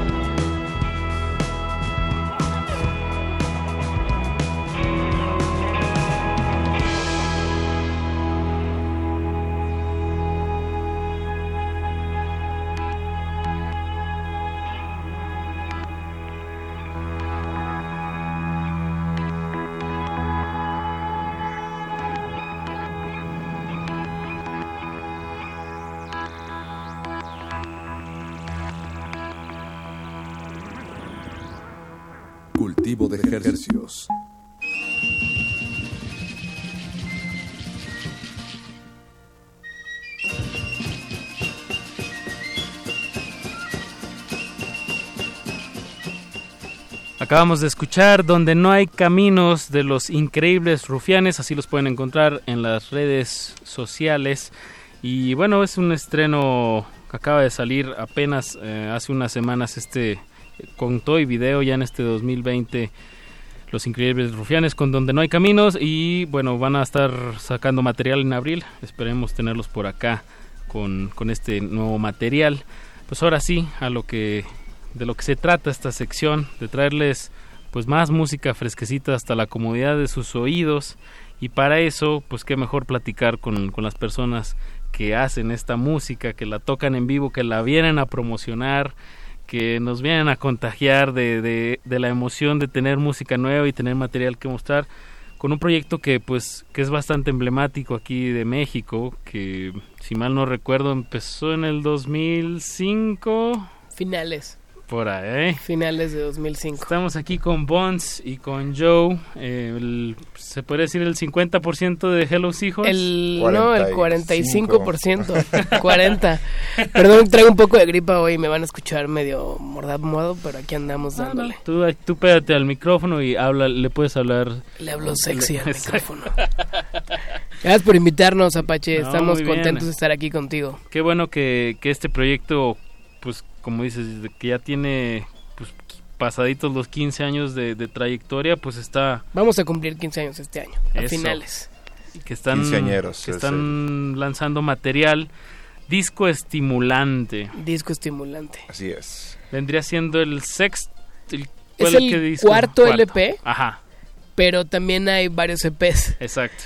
Entonces, primero, sal- primero salió el demo que fue Jellyfish Parade, luego salió Hoy a las 8, que fueron EPs, luego Bestia, que fue nuestro primer LP. Ah, ok. Bestia, Que lejos no tan 2009 lejos. eso, Ajá, ¿no? Lejo- Ujú. Bestia 2009, Lejos no tan lejos 2010, Arunima 2012. Y ocho años... Y hubo- un EP en Un ese, EP, entre tanto, en ese- junto que con se llamaba un- Entre tanto. Un corto que hicimos a- a en la 2016. Ok. Y luego un par de sencillos y ahora ya presentamos al fin el disco estimulante. Bien, eh, esto me lleva como a, como la reflexión. ¿Una banda se consolida tocando o grabando? ¿O cómo es este estira y afloje del escenario y del estudio para una banda como, como lo es Hello Seahorse? Pues son las dos. Eh, tocando es muy importante porque en principio pues es de lo que vivimos, en- en- no nomás económicamente, pero también como musical, artísticamente. y, y grabar es una parte súper importante para poder a- dar a, a- a conocer tu música y aparte es un tratamiento, un, un trabajo bastante diferente de, de lo que vas y presentas en el escenario, ¿no? Eh, pues es que tienen que ir de la mano, ¿no? En vivo y, y la grabación. Luego Sí. sucede mucho que ayuda que ayuda mucho el- la grabación a cómo luego se, se interpreta en vivo, ¿no? O y viceversa, ¿no? Cómo llegas Sí. al estudio si lo tocaste antes. Sobre todo en este disco, por ejemplo, creo que sí buscábamos mucho que las canciones funcionaran en vivo. Eh, luego hay discos en los que tal vez no nos preocupábamos tanto por el cómo lo vamos a traducir en vivo, que también está bien, digo, también el estudio es parte de es un va- instrumento se- más. Se vale soñar. ¿no? Pero en este disco en específico como que sí dijimos hay que buscar cosas que sean fáciles de replicar en vivo y que no estemos de que con 20.000 secuencias atrás o viendo cómo lo tocamos. Entonces un disco que yo considero que aunque es muy electrónico y siento que es como el disco más electrónico de Sí. Hello Seahorse, es muy orgánico también. Todo está tocado y todo fue todo lo compusimos tocando todos al mismo tiempo en varios retiros que hicimos de composición y ya con Milo Freudeval que es el productor del disco con él como que aterrizamos las ideas. Teníamos muchísimas canciones de de demo y como muchísimas maquetas y al final como que sentimos que estas 10 eran justo lo que hacia donde iba el disco no fue por eso que elegimos solamente 10 canciones. Bien, electrónico tocado, pues me imagino que traes muchos pads electrónicos, tú en la batería, vos, algunos sintetizadores, ¿qué otros elementos están agregando para poder recrear este disco que, como dices, está un poco más electrónico. Pues también que Riz es parte de la banda ahora. Sí, ¿no? entra, entra Riz, que pues, digo, Esa lleva... es muy buena opción, ¿no? Para mantenerlo como en vivo, pues Ujú. metes otro elemento que... La, la parte percusiva, ¿no? Porque digo, está, Ya. está la, toda la sección electrónica, pero tenemos eh, mucha muchos instrumentos que son tocados en vivo y, y, y sí, como dice Bons, la, la cuestión era hacer un disco que se basara en, en los instrumentos que tenemos cuando estamos en- parados en el escenario. Y sí, también podemos, todos podemos tocar varios instrumentos, sintetizadores, guitarras, eh, bajo, lo que sea, pero tratamos de justamente convertirlo, traducirlo a una forma en la que somos nosotros tocando las canciones en vivo y se siente como si estuvieras escuchando la banda en vivo. Y se me hace curioso que siempre cada disco, ahorita que lo estaba pensando, que Joe lo estaba diciendo, pero que siento que cada disco tiene un sello muy distintivo por lo... Digo, Hello es una banda muy de sintetizadores y muy de como texturas electrónicas, pero siempre en cada disco Burgos llega con un instrumento nuevo y se clava en eso, ¿no? Por ejemplo, en Bestia trata de estaba... dar una identidad Sí. bajo un instrumento en específico. Bestia estaba muy clavado con el Prophet y con esos sintes como viejitos. Y luego en Lejos me acuerdo que se compró un órgano, ¿te acuerdas? Sí, el electrón. un Y todo el disco estaba basado como en ese electrón, al menos las maquetas, ¿no? Y ahora trae un nuevo sinte, un, un Electron, este, Octatrack y no sé qué, con el que puede hacer mil cosas en las que graba y las puede soltar en vivo a la par que está tocando, ¿no? Entonces también estas texturas que hay en el disco pues se están tocando en vivo, porque aunque tal vez no las esté tocando Burgos la tecla, es el sonido del sintetizador en MIDI está sonando en ese Sí, pero momento. creo, creo que somos todos en realidad, porque sí, sí tiene mucho pe- peso la, la, la parte de Burgos, pero todos estamos tratando de Sí, aprender nuevos, nuevos trucos, ¿no? En los instrumentos, ¿no? Tratar de, de sacarle jugo a, a lo que ya, a lo que ya tenemos o incorporar nuevos elementos, porque pues también se trata de eso, ¿no? Si, si quedas un poquito con la misma instrumentación y las mismas herramientas, pues va a producir un resultado similar. Entonces, para poder hacer algo distinto, Claro. te empiezas a Como llenar le de, de esas otras dar cosas. la vuelta, ¿no? También el mismo sonido te va llevando a otros lados. Estos retiros que dicen de, de ensayos, se puede saber a dónde se dónde se van y se dan encerrones para, Sí. para El primero componer. fue en El Paso, ¿no? Mm, Bueno, en realidad se regresa como hasta que fuimos a... a- a- allá Ah, bueno, sí, el estado, primero fue en el Estado de México, en Valle Bravo, en en Avándaro. Avándaro. Cuando justo decidimos que queríamos volver a tocar después de estar un año y medio en pausa, nos juntamos antes de cualquier cosa, pues para ver qué salía. Y salieron dos rolas que fueron Son y ¿Dónde estabas? Que las sacamos el año pasado y el antepasado, o más bien el 2017 y 2018. Y también otra canción que quedó ahí como en el, pues no el olvido, pero quedó guardada, que es Presencia. Y luego ya a la par que estamos haciendo este nuevo disco y demás, como que desempolvamos Presencia y dijimos, esta rola que hicimos queda con en el nuevo. 2016 está bien padre, hay que... Hay que Sí, a veces no sabes el, modificarle. el- el proceso que tiene cada idea, cada canción, ¿no? Pa- puede quedarse ahí como esperando su turno pacientemente un año o dos años y- y, cuando, Y y cuando maduró. llega su momento dice, hey, aquí estoy, ¿no? Exacto. Pero yo creo que estos retiros que hacemos suelen ser en los lugares más separados de, de- de las distracciones que podemos tener, ¿no? Nunca, nunca tan, tan aislados que no tenemos ni siquiera celulares o comunicación, pero sí Pero se e- vale evitar, poner- evitar estas distracciones, ¿no? Del- Poner un del día ratito el día. celular en modo avión, ¿no? Sí. De perdido. Y pues sí, el disco se compuso en Valle Bravo, en Avándaro, en El Paso. Texas, en Tequisquiapan, Querétaro. Y, Y aquí en la Ciudad de la México. Ciudad de México también. Bien, bien. Pues regalémosle a la audiencia algo de este nuevo material, disco estimulante que salió apenas que el 10, 10 de, de enero. enero, ajá. Sí, o sea, tiene 10 días este disco. Tiene 10 está días. Así humeando todavía. Bueno, para ustedes ya es un material que vienen trabajando, como dicen, desde el 2016, pero para esto, los oídos, pues es está fresquecito. Exacto. Muy bien, pues vamos a empezar con Mujer. Venga. El, Mujer. el tema número 7 de 10 de disco estimulante. Estimulante, vámonos, que están en cultivo de ejercios.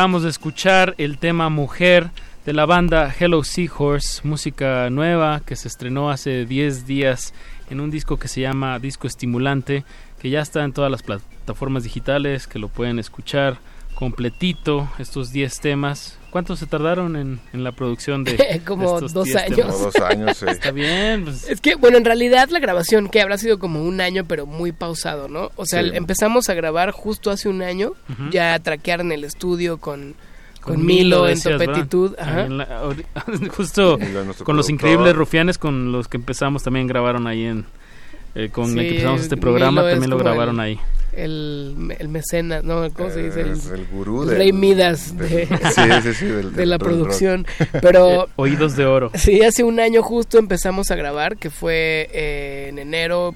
Hicimos como dos tracks y luego como que pausamos tantito. Te digo que teníamos muchísimas rolas y también estábamos tocando mucho, entonces no teníamos tanto tiempo para clavarnos así al 100, ni tampoco teníamos ninguna presión de sacarlo ya. Entonces fue como, hay que darle tiempo y vamos viendo cómo va modificando. Algunas canciones, regrabábamos ciertas cosas, luego regresábamos a una idea. Y entonces de que empezamos a componer son dos años, pero de que empezamos a grabar fue un año. sacarlo a principios de enero también me habla como de que ya lo tenían ustedes así como Ya acabadito como a finales de, ajá, de octubre noviembre y de que órale vamos Sí, a sacarlo la- siempre 2020. ocurre que, que la- las bandas o los, los artistas ya tienen el material lo que ya quieren es soltarlo, ¿no? Y, y la disquera o, Sí, o el sí, manager espérense. o los que están dicen, eh, espérense, no, aguanta, Déjanos espera hacer un, un plan, poco, ¿no? vamos a, no, no, no vamos a nomás aventarlo así, no es porque sí, y, y como que en- entra uno en shock, ¿no? Pero si yo ya lo tengo, ya lo último, lo que quiero es sacarlo, pero hay que, hay que encontrar un balance ahí. Digo, y fuimos sacando los sencillos también poco a poco. De- en marzo salió Incendio, Incendio. luego estuvo Dominó por ahí de junio y en octubre, septiembre fue Mujer. Entonces también digo, lo fuimos sacando y lo fuimos como dando probaditas poco a poco y ahora estamos también manejando como sencillo Sublime, que es la es la canción que también va a tener video y demás, ¿no? Ok, ahorita la escuchamos. Hay un patrón muy evidente cuando ve uno el disco, eh, disco estimulante, que pues son títulos de una sola, sola palabra. canción. Ajá. Una sola palabra, sí. Eh, ¿qué, ¿A qué creen? Digo, probablemente Denise es la que se clava más con las letras, supongo. Denise es la que escribe la letra. Hay, un- hay una letra que también es de Joe. Ah, bien. Y- Colaboración. Y, también este Chido. hay un- por ahí un, una especie de tributo a una canción clásica francesa. Pero las letras son de Denise la mayoría. Pero por ejemplo, en el caso del nombre del disco y de que las canciones tengan solamente una palabra, pues fue un- es entre todos un poco. Y también al ponerle disco estimulante, queríamos que fuera como como ciertos estímulos, como ser muy claro en los estímulos que queríamos provocar en cada canción, ¿no? O sea, ya hay Entonces, como un, un destilado de significado en la palabra, ¿no? muchas rolas ni siquiera dicen la palabra más que una vez. Ya. Pero, Pero todo pero gira significaba alrededor. de esa palabra, ¿sabes? Por ejemplo, remedios. Lo dice una vez en toda la canción, o incendio también. Pero, pero son como ciertos estímulos que queríamos que fueran como muy claros de que el disco habla de eso, de ciertas cosas en específico que te hacen moverte, que te hacen estimular.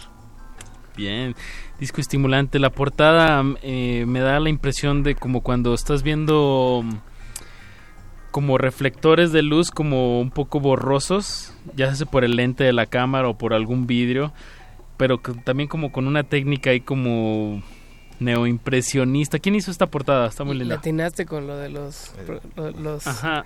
Como los luces fuera de foco, ¿no? Ajá. Y que también se dividen en los colores, ¿no? De la misma luz. Ajá. La portada es de Burgos. Sí. Ah, de Burgos. Bueno, Riz y RGB. Ah, sí. Sí, RGB. RGB. Burgos, Riz y Denise. Con una colaboración de una artista eh, de luces visual que se llama Liliana, Lilight. Y sí, tomaron fotos como de, como de focos, como de lámparas fuera de foco y demás. Y luego ya le hicieron ese tratamiento como pues, digitalón y es como una pintura impresionista, sí. Muy bien. Eh, pues escuchemos, eh, ¿les parece si hacemos un, un bloque doble para que los oídos se relajen, todos los oídos que están allá afuera y tengan una buena, pues una buena porción de este disco estimulante. Vamos a escuchar lo que va a ser su nuevo sencillo de video que se llama Sublime. ¿Y con qué la ligamos? Con diferente. Diferente. Diferente. ¿Algo que quieran agregar de estos dos temas o regresando de escuchar? Si quieres regamos de los... Por lo pronto, relájense y déjense llevar. Eso, Exacto. bueno, si, si van en el carro, no suelten el volante, sigan viendo hacia adelante. Porque Sublime los puede relajar, ¿eh? Entonces, agarren bien el volante. Bien, pues si todo está listo ahí, Beto, son todas tuyas estas frecuencias. Escuchemos a Hello Seahorse.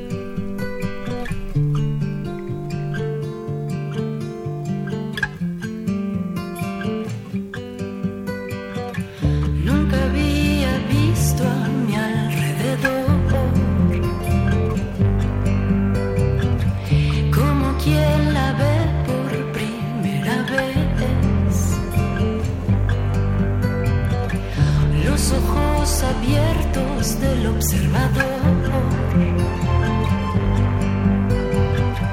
La naturaleza y su lucidez.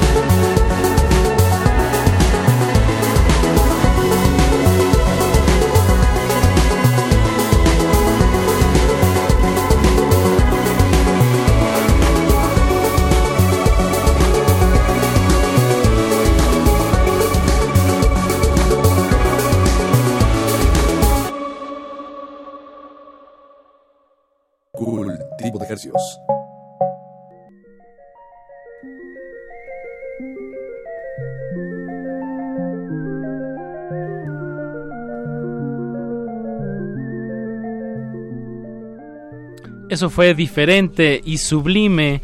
Dos temas de la nueva producción de Hello Seahorse, disco estimulante, ya disponible en todas las plataformas digitales.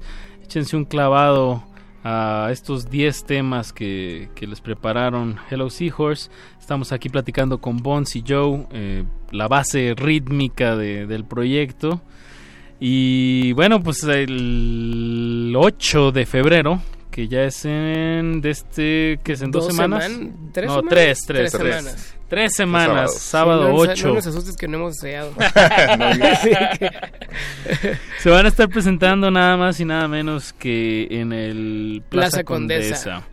Eh, pues ¿qué Ya están los preparando? boletos. Ya están los boletos. Están los boletos disponibles. disponibles, se está vendiendo rápido, entonces No cabe tantísima no cabe gente. tanta gente, aplíquense, ya pues, queda nada más el 40% de... Aplíquense. Ah, va muy bien. Entonces, aplíquense para que no se queden sin su lugar y están los boletos en Ticketmaster y en taquillas y también vamos a sacar el disco estimulante en vinil. Ah, bueno. Este, si todo sale como está planeado, Lo van a tener ahí en el. Plaza. Si Pero- les llega desde Los Ángeles Pero sabemos o que, digo, no se sepan, pero bueno, ustedes aquí lo saben, los discos de vinil es un proceso bastante complicado a veces. Y sobre todo que ya casi no hay maquiladoras, entonces son, son pocas y los traemos de Estados Unidos. Exacto. Entonces, pues tal vez no llegan a tiempo, pero ojalá sí. pero de que va a haber disco de vinil, va a haber disco de vinil. Si no es en el Plaza, haremos una firma de autógrafos o algo así para que una preventa ahí más barata, así si lo compras. Pero el show, el show. es- Exacto. El es de show. lo que se trata. El show es lo importante. Supongo van a tocar los 10 temas o van a dejar algunos ahí afuera del nuevo disco. Probablemente haya algunos que, que tengan que esperar un poco, pero bueno, de que va a haber sorpresas, va a haber sorpresas. Va a estar abriendo el toquín Balgur. Va a estar Balgur de El- Oaxaca, ¿no? Sí, el Oaxaca. trío de Juchitán, eh, un gran, gran proyecto que, que nos gusta mucho aquí en este espacio, que lo tratamos de poner mucho. ¿Cómo, cómo se dio este... Esta, Denise, Denise es muy fan de, de Balgur, de la banda. Bueno, ahora también nosotros, pero yo no lo conocía. Hasta que Denise me dijo un día así como, escucha esta banda, está bien padre. Y como que la escuchamos, nos gustó. Y rebotando ideas de, sería padre invitar a alguien al plaza, que abriera. Eh, siempre nos gusta también como invitar eh, tal vez a bandas que, que, que están como empezando o que tienen poco tiempo en la escena. También, así como nosotros cuando empezábamos y cuando empezamos a tocar y a ir a tocar chiquitas, llegaban bandas más grandes como en su caso era Austin TV en ese momento, o División Minúscula, o hasta Zoé.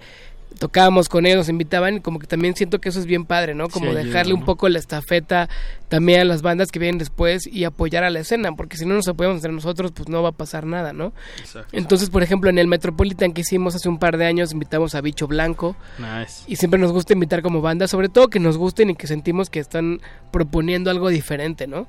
Y en este caso, Denise, que era muy fan de Balgur, que es muy fan de Balgur, nos, nos contó y nos enseñó la banda. Insistió, Y insistió. todos dijimos, sí, está increíble, y ya se dio. Bien, qué bueno, Balgur, de verdad. de- a ver si. Bueno, igual si tenemos tiempo, igual sonamos algo. Eh, ¿Qué más va a estar aconteciendo el 8 de febrero a las. ¿A qué horas va a ser? ¿A Pues es empieza, me parece que Balgur toca a las 8 y Sí, nosotros es a las temprano ahí en el plaza, hay que llegar Sí, es temprano. Y es sábado, entonces hay que llegar Está temprano. bueno para que puedan ver a Balgur, a Hello Seahorse, se queden con ánimos de bailar y ya se pueden ir después a fiestear. Entonces tienen su sábado redondo sin que les quitemos tampoco mucho tiempo. Pero va a estar padre, va a haber un Ahora- par de sorpresas. Bueno, por ejemplo, Algunos ahorita invitados especiales. ahorita pusimos Sublime. ajá, des- eh, tiene la colaboración de, un- de nuestro gran amigo Joaco de los Technicolor Fabric, Ah, ya. Eh, siempre nos preguntan si, hay, si, si tenemos colaboraciones y dec- decimos muchas colaboraciones no necesariamente tienen que ser como entre vocalistas, ¿no? Eh, Claro, hay- también pueden ser musicales. y, y este es uno de esos eh, casos, Casos. ¿no? El, el- el tono, el sonido es, in- es indiscutiblemente Joaco. Sí, suena bien Joaco. Entonces, Hicimos un par de rolas más con él, como que también en este disco, también hicimos unas rolas con Doctor Supreme, Al final no están dentro del disco, no quedaron como en estos 10 canciones, pero seguramente en un futuro como están- con presencia, Sí, se están guardando ahí madurarán y haremos algo más. Pero sí, creo que Juaco es uno de los invitados que van a estar con nosotros tocando, por ejemplo, esa canción Sublime, porque también es importante para nosotros que la persona que grabó la canción pues esté con nosotros tocando, ¿no? Siempre también es algo que hacemos. Hemos invitado a, a Yamil o a Milo, dependiendo de las etapas de la banda. Y quién sabe, igual también una de esas Milo se estuvo echar un palomazo, no sabemos bien todavía cómo va a estar eso, pero va a haber varias sorpresas. Y también estamos preparando mucho el show eh, visual, que va a ser algo muy sobrio. Ah, pero nos gusta mucho los juegos de luces y todo esto, ¿no? Entonces también Dándole estamos también un poco a la portada. un poco, todo lo que van a ver tiene un poco que ver con, con todo el concepto de disco estimulante, ¿no? Que a la vez son como, si te fijas las portadas son como, tienen muchos colores y demás, pero también son medio sobrias, o sea, en, dentro de todo son cosas muy sencillas que te hacen pues, mover, ¿no? Estimularte. Saludos a Pablo Extinto que ya se está reportando aquí en Twitter. Dice plática y música sabrosa para la noche del lunes. Muchas gracias por escuchar. Pablo es uno de nuestros radioescuchas eh, pues, más atentos. Gracias, Pablo. Ve al 8 de febrero al Plaza, por favor. Exacto. De una vez pónganle ahí si tienen su celular a la mano, que probablemente lo tengan. Hagan este un en su calendario, calendario. 8 de febrero, date. 8 de la noche. Hello También- Seahorse y Balgur en el Plaza Condesa. Si les gusta Hello Seagulls, les gusta la banda y todo, también vamos a tener buen merch ahí exclusivo de la tocada del Plaza. Celebrando. Justo Burgos y Riz están ahorita trabajando a marchas forzadas, eh, terminando todo el merch y el diseño. Somos una banda que también todo hacemos mucho entre nosotros todo, ¿no? Por ejemplo, la portada del disco son Denise, Ujú. Burgos y Riz. Todo el diseño del vinil lo hizo Burgos, todo el layout.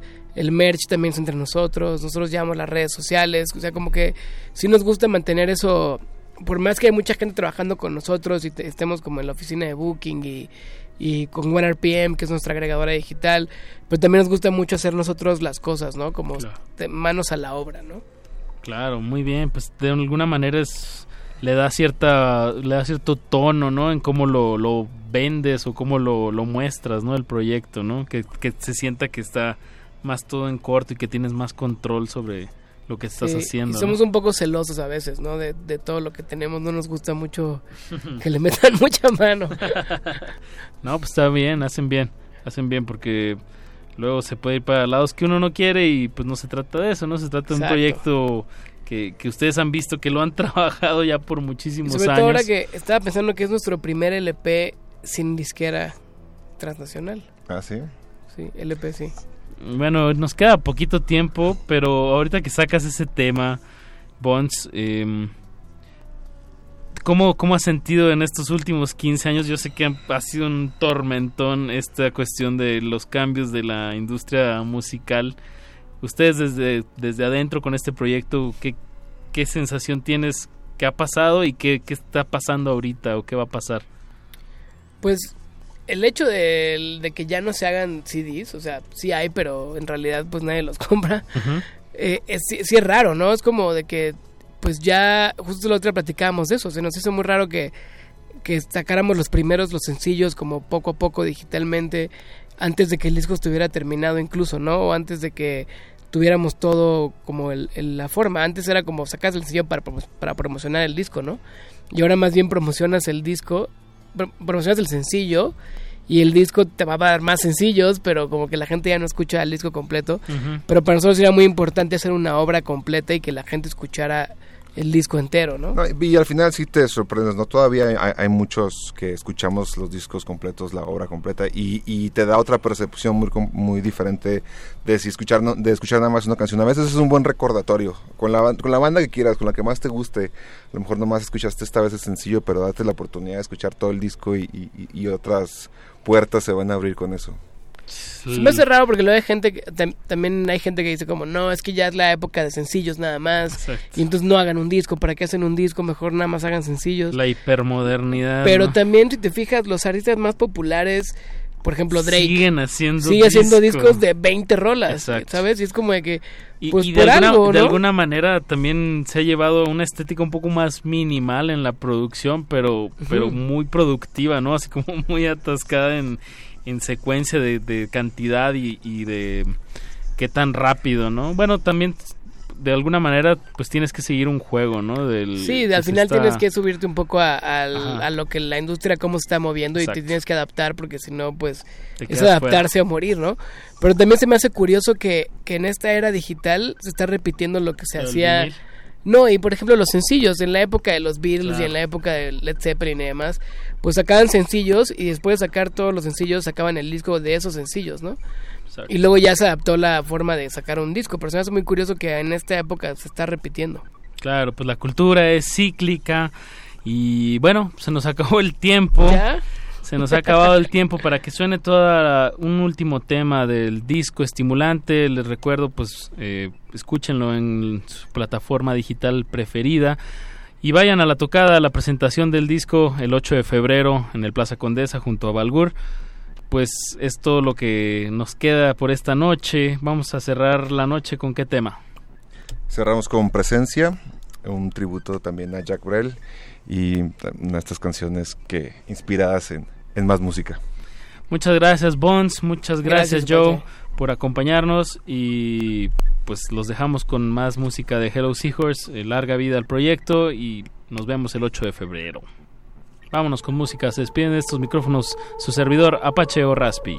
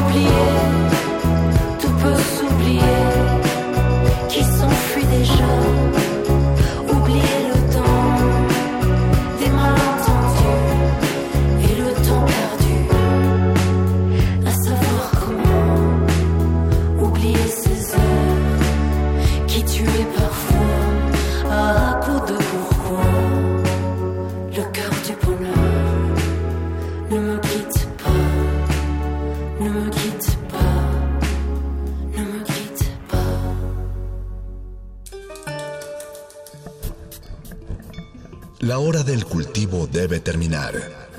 Así, el sonido podrá florecer.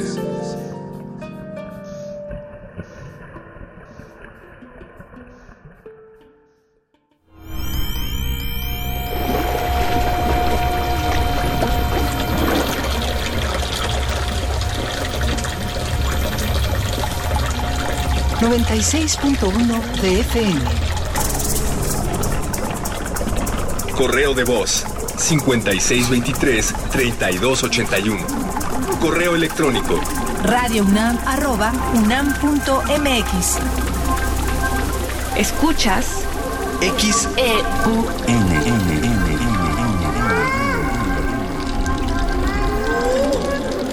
Radio UNAM. Experiencia sonora.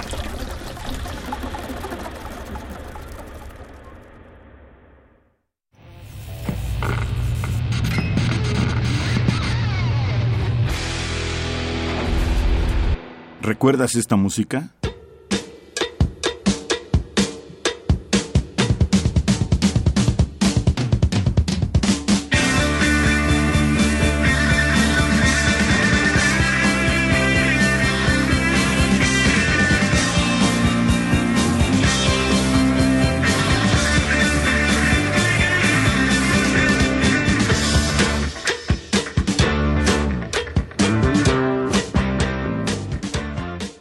An American Band. Grand Funk, 1973. La revolución de la cultura juvenil cuando el rock dominaba el mundo. Todos los viernes a las 18.45 horas por esta frecuencia. 96.1 de FM. Radio UNAM, Experiencia Sonora. Temporada de frentes fríos ya comenzó y con ella bajas temperaturas y heladas. Puede llover, caer nieve y presentarse frío extremo. Mantente informado de los cambios de temperatura a través de los avisos meteorológicos que emite diariamente la Comisión Nacional del Agua y protégete ante los cambios bruscos y las afectaciones de estos fenómenos. En Conagua monitoreamos de manera constante para emitir avisos meteorológicos oportunamente. Conagua. Gobierno de México. La sociedad mexicana tiene su modo de vida. En ella surgen problemáticas que esperan ser vistas y analizadas por las mismas personas que la conforman. Socialicemos las perspectivas y propongamos soluciones. Radio UNAM y la Escuela Nacional de Trabajo Social te ofrecen un espacio para el diálogo en vida cotidiana, Sociedad en Movimiento, con Ángeles Casillas, todos los viernes a las 16 horas por el 96.1 de FM. Al observar nuestras prácticas, comprenderemos el entorno. Radio UNAM, Experiencia Sonora. Resistencia modulada.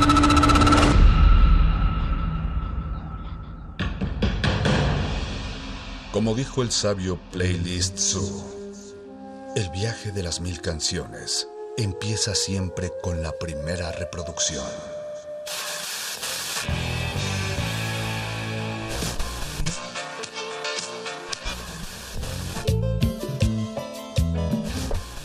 A continuación, un maestro te abrirá la puerta de su lista de reproducción.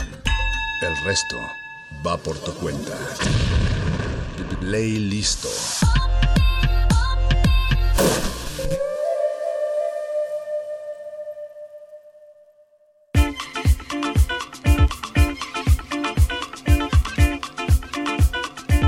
Y en una de esas trampas del tiempo y el espacio, los lunes históricamente se reconocen como el inicio de semana, cuando en realidad son el segundo día de la semana, ya que empezamos los domingos, que me parece uno de los mejores, diagonal, peores días para comenzar una, una semana. Y no por ello deja de entusiasmarnos esa consecuencia del tiempo y el espacio y romperlo a veces a través de la búsqueda, la búsqueda de nuevas aventuras sonoras que nos llevan hacia otros horizontes, haciéndonos pensar que esa búsqueda puede ser infinita. Muy buenas noches, bienvenidos una vez más a Playlisto. Yo soy Ricardo Pineda y en un parpadeo se nos fueron ya 20 días de, de enero. Eh, pues en- comienza la, la- época de, de- festivales otra vez, se reactiva el año, eh, se reactivan los, los, los propósitos, se vuelven a caer.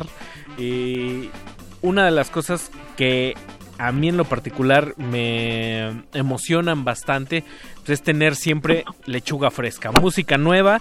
Y nuestro invitado de esta noche comanda un no sé si un proyecto o un estudio, él ya nos dirá, está vía remota, él está en este momento en Monterrey, esperemos que, que tenga al lado unos buenos chicharroncitos de las Ramos, tan queridos por la banda chilanga. Eh, él es nada más y nada menos que Hugo Gerardo de León Chaverri, eh, el fundador de Estudio 1070. Hugo, ¿estás por ahí? Aquí estoy Ricardo, muy buenas noches. Oye, pues bienvenido a, a Playlisto y muchas gracias por contestarnos la, la llamada en horario para adultos. Nos esper- esperemos no te estemos desvelando. Para nada, para nada, ya sabes que esto de la música es de noche. Oye, ¿qué tal? ¿Qué, ¿Cómo anda el clima por allá en, en Monterrey? Acá de este lado estamos pasando una inusual helada, hasta ha llovido, pero sabemos que en Monterrey también tienen ese famoso dicho de que si no te gusta el clima, regrese a los cinco minutos y seguro va a cambiar. Sí, claro, no hace dos días estábamos aquí en traje de baño en las albercas y ahorita estamos a 12 grados. Entonces está un poco fresco, pero agradable todavía. Hay nada más y, y agradable también es un poco la música que traemos comandada por, por tu parte. Eh, háblanos un poco de Estudio 1070. Es un estudio propiamente dicho, cuándo nace, cómo lo conforman y quiénes lo, quiénes lo conforman y cómo es que se le da, se le da vida. Yo, yo ya tengo aquí la- algunas respuestas, algunos sonidos, pero me gustaría que tú le platicaras esa parte a nuestra audiencia. Sí, claro, bueno, Estudio 1070 eh, nació como un estudio de producción musical en el, a finales del 2015 y para el 2017 se convirtió en un este, record label, una compañía discográfica eh, que está meramente eh, impulsando al talento latino. En el 2017 se nos une eh, una de las cabezas del estudio de 70, Susana Ramírez, y después viene con ella Marcela Villaseñor, y juntos somos el núcleo de lo que viene siendo el estudio 1070. Muy bien, y sobre todo viene muy pertinente el, esta, esta parte latinoamericana, también porque pues, atravesamos, digamos, o sea, por decirlo de la mejor manera, este- está, estamos pasando por el, por el boom global de, América Latina, ¿no? De alguna manera eh, está, está de moda, el reggaetón está coronando, pero no solo el reggaetón, sino otro tipo de, de expresiones. Y háblanos un poco eh, qué sonidos está incorporando Estudio 1070 y digamos cuál es su color particular que lo hace diferente. Bueno, Bueno, bueno, lo perdimos, perdimos a Hugo por ahí. Pues, ¿qué les parece si en lo que intentamos enlazarnos de nuevo, vamos con dos temas del estudio 1070 y regresamos con Hugo? Eh, vamos a escuchar Los Cuernos de Fagedelix y Nurri Dog y Bailoteo de Alexandrina con triple X. Vámonos. Están escuchando playlisto arroba R en Twitter y resistencia modulada en Facebook. Trépele. Estás en el playlist. Estás en el playlist. Oh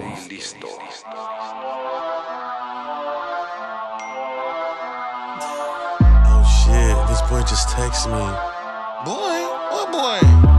Bitch, he just broke up with his, but his boyfriend just cheated on him. No, who, bitch? Bitch, just take me over there. Well,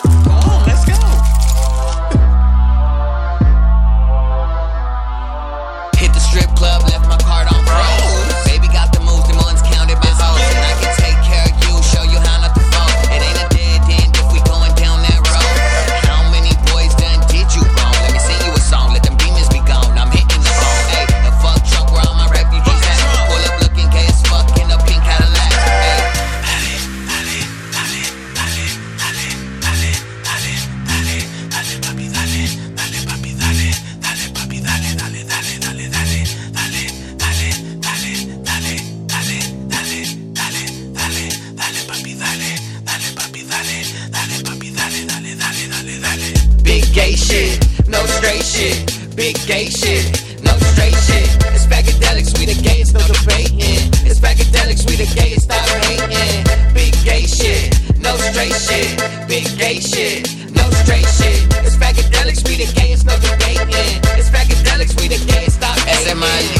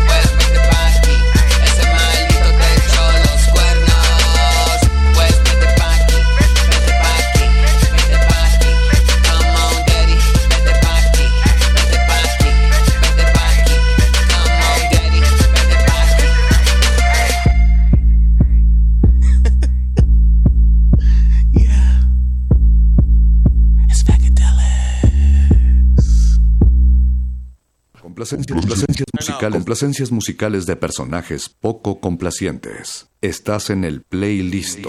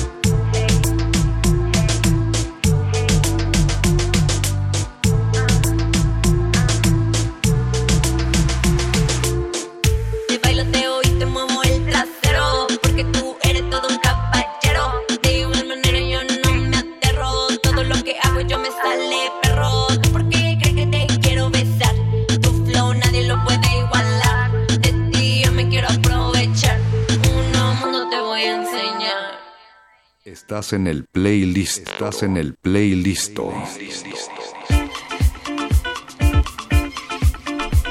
Y a la voz de Papi, dame más. eh, estamos de regreso aquí en Playlisto. Hace rato perdimos la comunicación, pero ya estamos de regreso con Hugo Gerardo de León Chaverri, quien es uno de los integrantes fundadores de Estudio 1070 con base en la ciudad de Monterrey. Hugo, ¿estás por ahí? Aquí andamos. A, a ver si intentamos encontrar como un punto por, eh, que no se pierda mucho la, la, la comunicación porque estamos teniendo ahí bronquillas. Perfecto, aquí andamos. Buenísimo, pues a- acabamos de escuchar dos temas ah, antes de, antes de, de irnos co- contigo y me gustaría que nos platicaras un poco cómo, cómo van integrando estos, estos sonidos o, cómo van conociendo a los artistas y, y deciden incorporarlos al, al rooster del estudio. Sí, bueno, antes que nada, como te venía comentando, eh, el Estudio 1070 es un colectivo de artistas y creativos que nos vimos en la necesidad de crear un espacio eh, pues donde el arte latino per se se pudiera demostrar, sobre todo porque en la ciudad de Monterrey, como en México se podría decir, faltan esos espacios para que los artistas puedan, digamos, expresar su arte y su música y pues teniendo en mente pues eh, diferentes aspectos, ya sean artísticos, este, de diseño, de arte y englobando con la música que pues que no en muchos lados se pueden ver, ¿no? Sí, también de este lado, digamos, es, es, es como siempre resulta como complicado, aunque esa, digamos, esa idea de las grandes ciudades o de la radicalización, la centralización en el DF, pues como que termina pesando. De este lado como que hubo un momento de una brecha complicada para los sonidos latinos que hasta apenas está abriendo un poco y sobre todo de forma más alternativa como lo escuchamos en estas dos en estas dos piezas. Eh, de aquel lado en Monterrey, ¿cómo, ¿cómo está la movida? ¿Todavía la banda anda clavada con el, con el hip hop y el, y el rock como en otros años? ¿Cómo, o, o ya hay una apertura mucho mayor? ¿Cómo, ¿Cómo está la movida por allá? Sí, bueno, ah, más que todo ha habido una historia detrás que de hecho fue el, el porqué del estudio 1070. Aquí tuvimos unos años muy muy fuertes, muy pesados en cuanto a la delincuencia organizada, eh, mucha violencia que hubo en las ciudades, lo que apartó a, la- a los jóvenes o al- a, la sociedad per se, a la música y al arte, ya no había dónde ir a escuchar esas bandas nuevas, no había proyectos nuevos, por lo mismo que no, no podía salir a la calle, ¿no? Entonces, Monterrey se vio muy herido, eh, hablando culturalmente, por esa situación y digamos ahorita Monterrey está pedaleando para recuperarse, se han estado abriendo nuevos espacios, han estado saliendo nuevos artistas y sobre todo, como tú dices, con esta oleada de la música urbana eh, está empezando con mucha fuerza. Háblanos un poco como de, de, de los artistas en la, en la presentación que yo tengo de este lado de Estudio 1070, pues ah, están nombres que ya escuchamos ahorita como Alexandrina con Triple X, eh, Nurri Dog, La Fiebre X, Lembra, un poco un poco quiénes quiénes son ellos, quiénes están incorporándose, de cuántos artistas estamos más a- hablando más o menos y cuál es el, el sonido que permea en Estudio 1070. Sí, bueno, antes que nada, estamos trabajando de lleno con seis artistas, que son los artistas bases del estudio, que vienen siendo La Fiebre X, que La Fiebre X ahorita es el nuevo seudónimo del artista que se llamaba María José. De Tony Gallardo. Eh, él, sí, Tony Gallardo, él mismo, así es. Entonces, eh, es un nuevo proyecto llamándose La Fiebre X y incorporándose al estudio 1070 con este nuevo alias. Igual, trae el mismo sonido caótico, que igual eh, ahora le mezcla un poquito más de dembow, pero sigue con ese tribal y esos sonidos oscuros. Entonces, crea una mezcla eh, igual como siempre ha venido siendo eh, muy diferente, ¿no? A los diferentes, a todos los artistas latinos que existen, más alternativo. Y en este caso tenemos a Alexandrina, Alexandrina que va un poquito enfocada más a la, a la, nue- la nueva avanzada del perreo, que vienen siendo de estos artistas que están más abiertos, digamos, conscientemente a, abriendo posibilidades, digamos, a las mujeres, a las personas eh, que no tienen las mismas oportunidades que los demás y habla un poquito de eso. Eh, ahora, ahora que lo mencionas y que está también en esta parte de la fiebre X, que es el proyecto de Tony Gallardo, me, me resulta que también hay como una suerte de herencia o de estafeta que abrieron paso en su momento, pues esta, esta movida del, del ruidosón con los macuanos, con 714, Coco Bass. ¿Tú qué opinas acerca de, de, digamos, de esa, de esa continuidad, claro, con su, con su propia identidad por parte de 1070? No, pues es- estoy encantado. Yo recuerdo todavía, este, antes de empezar el proyecto 1070, que escuchaba a todos los artistas del ruidosón y pues me quedaba con la boca abierta. No era un sonido muy especial y muy característico, sobre todo del norte del país, en este caso Tijuana. Y pues bueno, en este caso, eh, Tony Gallardo eh, se vino a vivir a la ciudad de Monterrey y aquí fue donde empezamos otra vez a hacer, digamos, esta movida, no al ruidosón, pero sino con una apertura un poquito más grande a la, al sonido urbano, ¿no?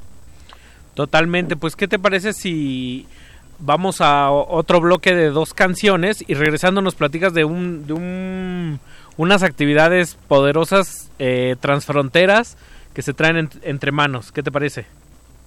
Va, va, perfecto. Vamos a escuchar a Sam Sage, ¿estoy en lo correcto? Sí, Sam Sage, Sam Sage. Lamoon y Nuri Dog. Y a Jefferson de Lion. Y a Jefferson de Lion, así es. Con, con Nurri Dog. Eh, aquí, Estudio 1070 desde Monterrey, Nuevo León, comandando la carretera aquí en Playlisto. No se despeguen, arroba R modulada en Twitter, eh, Resistencia modulada en Facebook, hashtag Playlisto. ¡Vámonos! Estás en el playlist. Estás en el playlist. Yeah,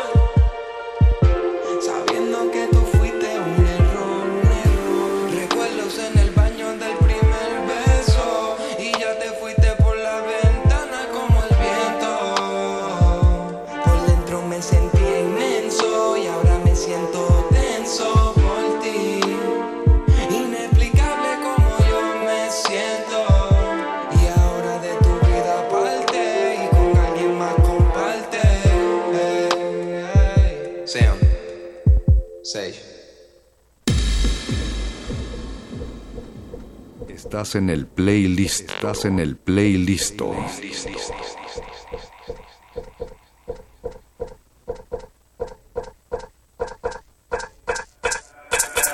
La disco pidiendo calor, por eso Nurri me llamó. Quieren y piden candela, pues la rumba la prendo yo. Hacía falta lo que están pidiendo, todos gozando la fiesta contentos. Querían ritmo para el movimiento, llega el control y el rendimiento. Cintura de allá para acá, mueve tu cuerpo y echa para allá. Si no lo bailas, no estás en nada. Plácate que plácate que plácata. Con la cintura de allá para acá, mueve tu cuerpo y echa para allá. Si no lo bailas, no estás en nada. Plácate que plácate que plácata. Con la cintura de allá para acá, mueve tu cuerpo y echa para allá. Si no lo bailas, no estás en nada. Plácate que plácate que plácata. Llego y controlo la escena, a cambiar todo el sistema. El DJ me pone el tema, hoy será otro el dilema. Se prende la discoteca, con esto quien no se menea. El que no baile que eche pa' allá, el que no goce no está en nada. Con la mano en la cintura, plácate que plácate que plácata. Baila y baila sin censura, plácate que plácate que plácata. Que suba la calentura, plácate que plácate que plácata. Que bailando uno se cura, plácate que plácate que plácata. Con la cintura de allá para acá, mueve tu cuerpo y echa pa' allá. Si no lo bailas, no estás en nada. Plácate que plácate que plácata. Con la cintura de allá para acá, mueve tu cuerpo y echa pa' allá. Si no lo bailas, no estás en nada. Plácate que plácate que plácata. Con la cintura de allá para acá, mueve tu cuerpo y echa pa' allá. Si no lo bailas, no estás en nada. Plácate que plácate que plácata.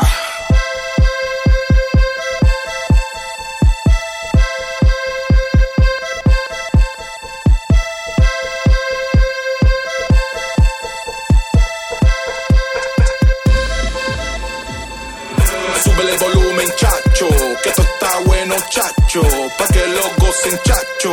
Dale pa' allá, muchacho. Súbele el volumen, chacho, está bueno, chacho, pa' que lo gocen, chacho. Dale pa' allá, muchacho. Con la cintura de allá pa' acá, mueve tu cuerpo y echa pa' allá. Si no lo bailas, no estás en nada. Plácate que plácate que plácata.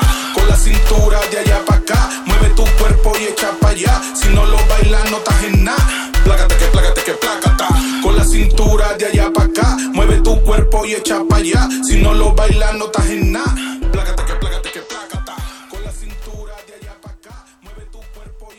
Estás en el playlist. Estás en el playlist. Frecuencias desde Monterrey, Tijuana, Monclova, Puerto Rico, Estados Unidos y la Ciudad de México es lo que conforman el abanico sonoro de Estudio 1070, quienes son nuestros invitados vía remota, eh, pero que tenemos aquí en, en- en espíritu, gracias a la magia de la radio. Hugo, ¿sigues con nosotros? Aquí andamos, Ricardo. Oye, muy bien, y estos, estos temas están bastante poderosos y algo que me llama mucho la atención es que sí tiene toda esta característica para mover el cuerpo y las ideas de pero mantiene como una línea pues digamos más más más cruda, ¿no? Más más independiente, no se siente no se siente de ese, de ese lado pasteurizado, ultra producido que digo no tiene nada de malo los J Balvin, al contrario son role models, son el, el orgullo de, de América Latina, pero me gusta que esto tiene mucho mucho su identidad, tú cómo, tú cómo lo suenas, cómo, cómo lo percibes de- desde el lado de, de 1070. Sí. Sí, claro, no, prácticamente, como te digo, eh, eh, es un conjunto de artistas eh, un poquito más alternativos de este sonido latino per se, eh, alejándonos un poco de lo que viene siendo J Balvin o lo que viene siendo Maluma, etcétera. Este tiene un sonido todavía un poquito más alternativo que le da un poquito más de esa, eh, digamos, originalidad a, a cada proyecto. Y en esta última canción que escuchamos, que viene siendo de Nurri Dog, que fue el proyecto que lo empezó todo con Estudio 1070, se mezcla un poquito lo que viene siendo la cumbia colombiana de Monterrey, ¿no? Con diferentes géneros latinos que, que se encuentran. Bueno, total, totalmente. Y cuéntame un poco, ah, antes de irnos ahí al, al corte. ¿Estás ahí, Hugo? Sí. Sí, aquí andamos. Tenemos por ahí un, un ruidito en la... Que, es- que estamos teniendo interferencia. Por ahí. Ahí está. ¿Escuchas bien? Sí, ahí te escuchamos perfecto. Creo que fue de, de este lado. Eh, digamos que por ahí se me perdió un poco la idea, perdón Hugo. No te preocupes. Eh, antes de irnos al, al corte, hablábamos que tenían un proyecto por ahí o una actividad en, en puerta que yo creo va a ser, pues digamos, estratégico o estratégica para el crecimiento del, del estudio. Y me gustaría que nos, que nos hab- hablaras un poco de eso que tiene que ver con, con cruzar la frontera un poco, ¿no? Sí, eh, Estudio 1070 siempre se ha mantenido la mentalidad de cruzar fronteras. Eh, por el hecho de estar en Monterrey se nos hace más fácil estar de aquel lado en Estados Unidos, eh, estar con artistas de allá, etcétera. Y ahorita en marzo tenemos un showcase oficial de, de Soul by Southwest. Entonces vamos a juntarnos con otros dos colectivos, en este caso Perreo Millennial de Ciudad de México y Sazón de Chicago, y vamos a crear un showcase oficial para Soul by Southwest donde todo nuestro sonido va a ir incluido ahí. Buenísimo, pues va so- South by Southwest y históricamente ha, ha sido ya también como un pues un punto de, de interés, ¿no? Para, para las escenas alternativas, sobre todo porque porque Texas comunica mucho por su población, por su cercanía geográfico con pues con también con México, ¿no? Sí, claro, no, by Southwest es un punto muy específico, sobre todo para el hecho de eh, hacer relaciones, eh, conocer a otros creativos, en este caso músicos, artistas, etcétera. Y para nosotros, eh, pues estamos muy emocionados y tenemos una gran responsabilidad de poderles llevar el sonido que conlleva en este caso Estudio 1070 a la ciudad de Austin, Texas, y que el mundo esté, pues, a la expectativa de eso, ¿no? Totalmente, y algo que me gusta mucho a mí de Estudio 1070 es que viene como a enriquecer o, o a sumar eh, esta, hablábamos al inicio del programa como esta tendencia o esta o esta moda de alguna manera que le es muy natural a su, a su época y, y a su tiempo. Yo recuerdo que este cuando era más chico, pues en los 90 hablábamos de pues se, se, se tiene el, mo- el mote a unos les, les parece como decoroso, a otros todavía les da un poco de escosor de, de la avanzada regia, que era como lo que nos llegaba acá a la. Ciudad de México, el, el hip hop, la banda de control machete, la flor de lingo, este, los primeros proyectos de la última de Lucas, todo, todo eso, niña. También luego vino la revolución ahí de, de, de Happy Five, pero digamos que este es el, que este es el momento de del beat, del, del, del culo, del perreo, del, del dembow y de la, de la exploración electrónica, digamos, con un poco más de, de libertad. Yo siempre, yo estoy escuchando a gente como más joven y ahora como con unos medios más al, más a la mano, ¿no? Con softwares, digamos, más más fáciles de, usar, más democratizado el asunto, por decirlo de alguna manera. ¿Tú cómo lo ves? Sí, prácticamente eso fue algo que hizo que evolucionara per se la industria musical y sobre todo aquí en América que era un poquito más difícil para cualquier persona entrar a un estudio de, de música que tenías que gastar mucho dinero para poder estar ahí, etcétera y ahora simplemente con una computadora y un micrófono con no sé unos mil pesos puedes hacer un- una excelente canción, ¿no? Pues qué bueno, o sea, qué bueno que ya no se gasten este cantidades onerosas de, de dinero en malos tracks y que sea totalmente opuesto, ¿no? Sí, no, está perfecto porque mucha creatividad está saliendo a flote y los artistas ahorita, digamos, tienen la vara muy alta para poder hacer pues algo en realidadmente bueno, algo creativo, algo que en realidad eh, te transporte a algún otro lado, no simplemente una cualquier canción, ¿no? Ahora todos pueden, todos siempre han tenido el derecho, pero todos pueden hacerlo, ¿no? Pues vamos a transportar a nuestros radioescuchas eh, con desde que nos pasaron los tracks a, a mí este es el debo confesarlo eh, este es el, el bloque como que más me, me prendió Eh, vámonos con Alexandrina con esta canción que se llama Fuck, Fuck Boy y vamos a escuchar la tripleta no como la fiebre X Alexandrina y Nurri Dog Sí es. ¿te late? Perfecto. Antes que nada, este track eh, de la tripleta es un track que no se ha sacado, entonces ahorita lo estamos escuchando por primera vez. Primicia mundial. Correcto.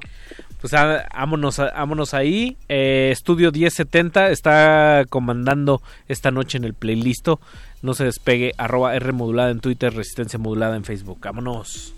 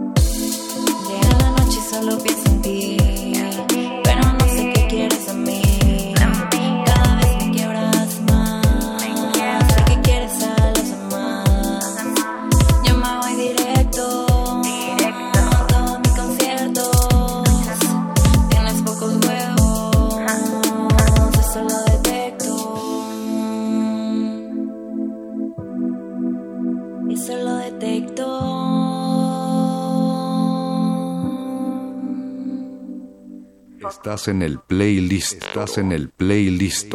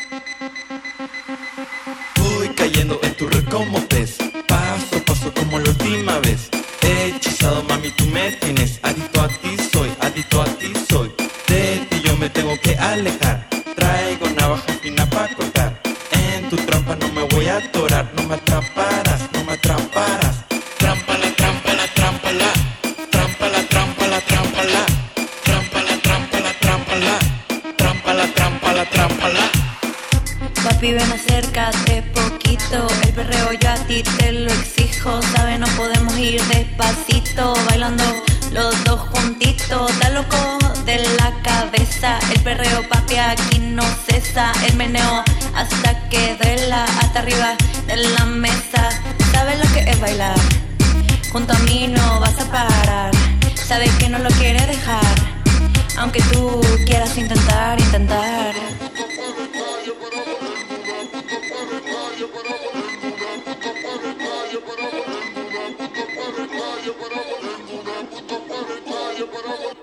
Complacencias, complacencias musicales, complacencias musicales de personajes poco complacientes. Estás en el playlist.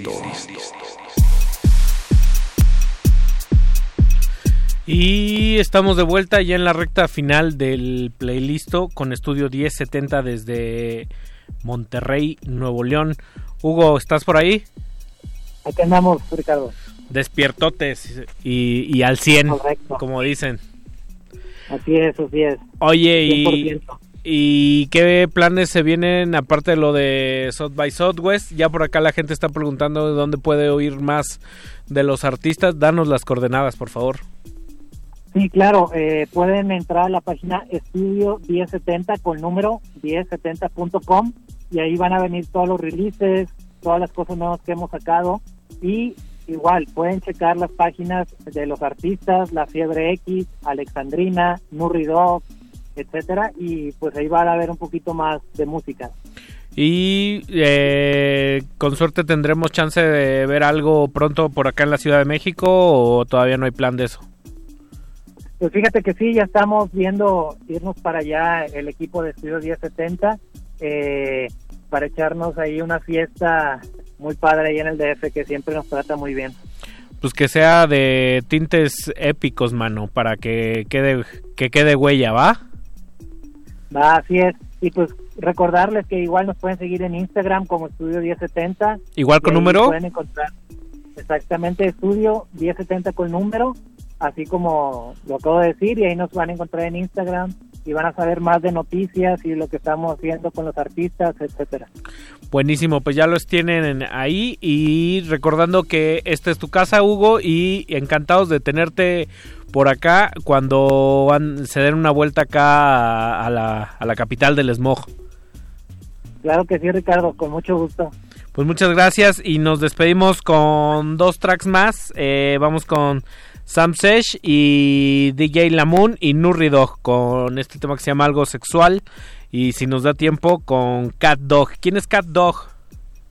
Bueno, Cat Dog es una fusión entre Nurri Dog y Wildcat, que somos dos productores. Wildcat es de eh, Estados Unidos, de Colorado, y él era antes el productor del el rapero Cakes de Quila. Se vino a la ciudad de Monterrey y ahorita traemos un proyecto que se llama Cat Dog. Ah, vienen bien armados, ¿eh? Así es, así es. Pues sale pues, Hugo. Muchísimas gracias y te mandamos un abrazo desde acá todo el equipo. Igualmente un saludo desde Monterrey. Un saludo. Y pues desde Monterrey y hasta la Ciudad de México y hasta la órbita y el más allá. Nos despedimos. Eh, yo soy Ricardo Pineda. Oscar El Voice en la producción, en la operación técnica, José de Jesús Silva. Nos despedimos y no sin antes decirle que la resistencia también es a través del cuerpo. Nada más y nada menos. Buenas noches. Yo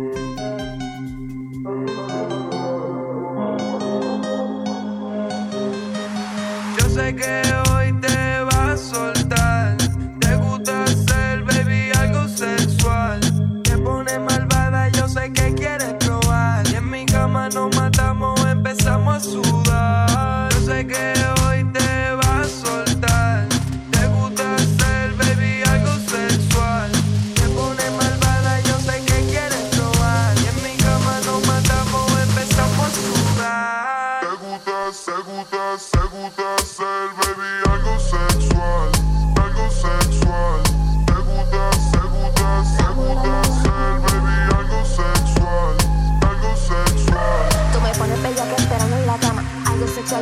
contigo nunca me quito, yo me desquito. Se siente cabrón, se siente bien rico. Mi culo te gusta y te hizo un hechizo. Ah. Algo sexual, duro en el piso. Comiendo rico, luna domingo. Yo te lambo en el Lambo, bro. Baby, pégate cerca de mí.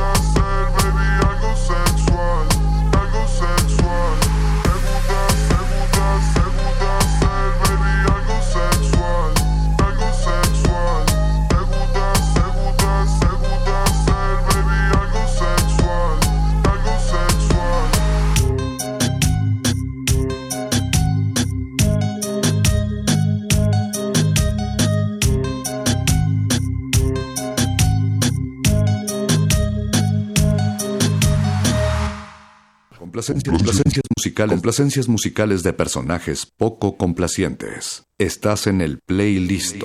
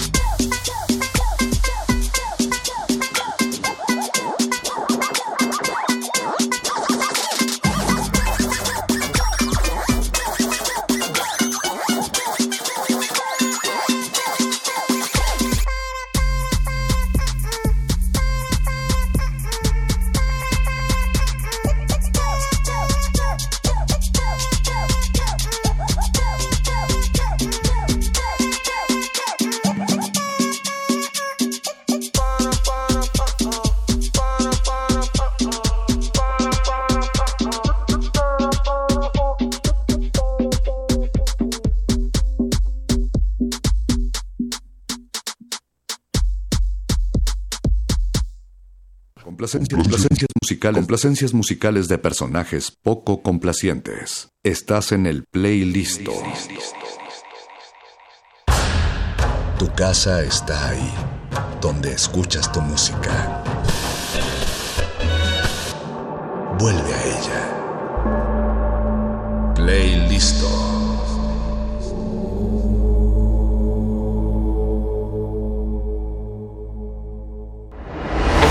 Resistencia modulada.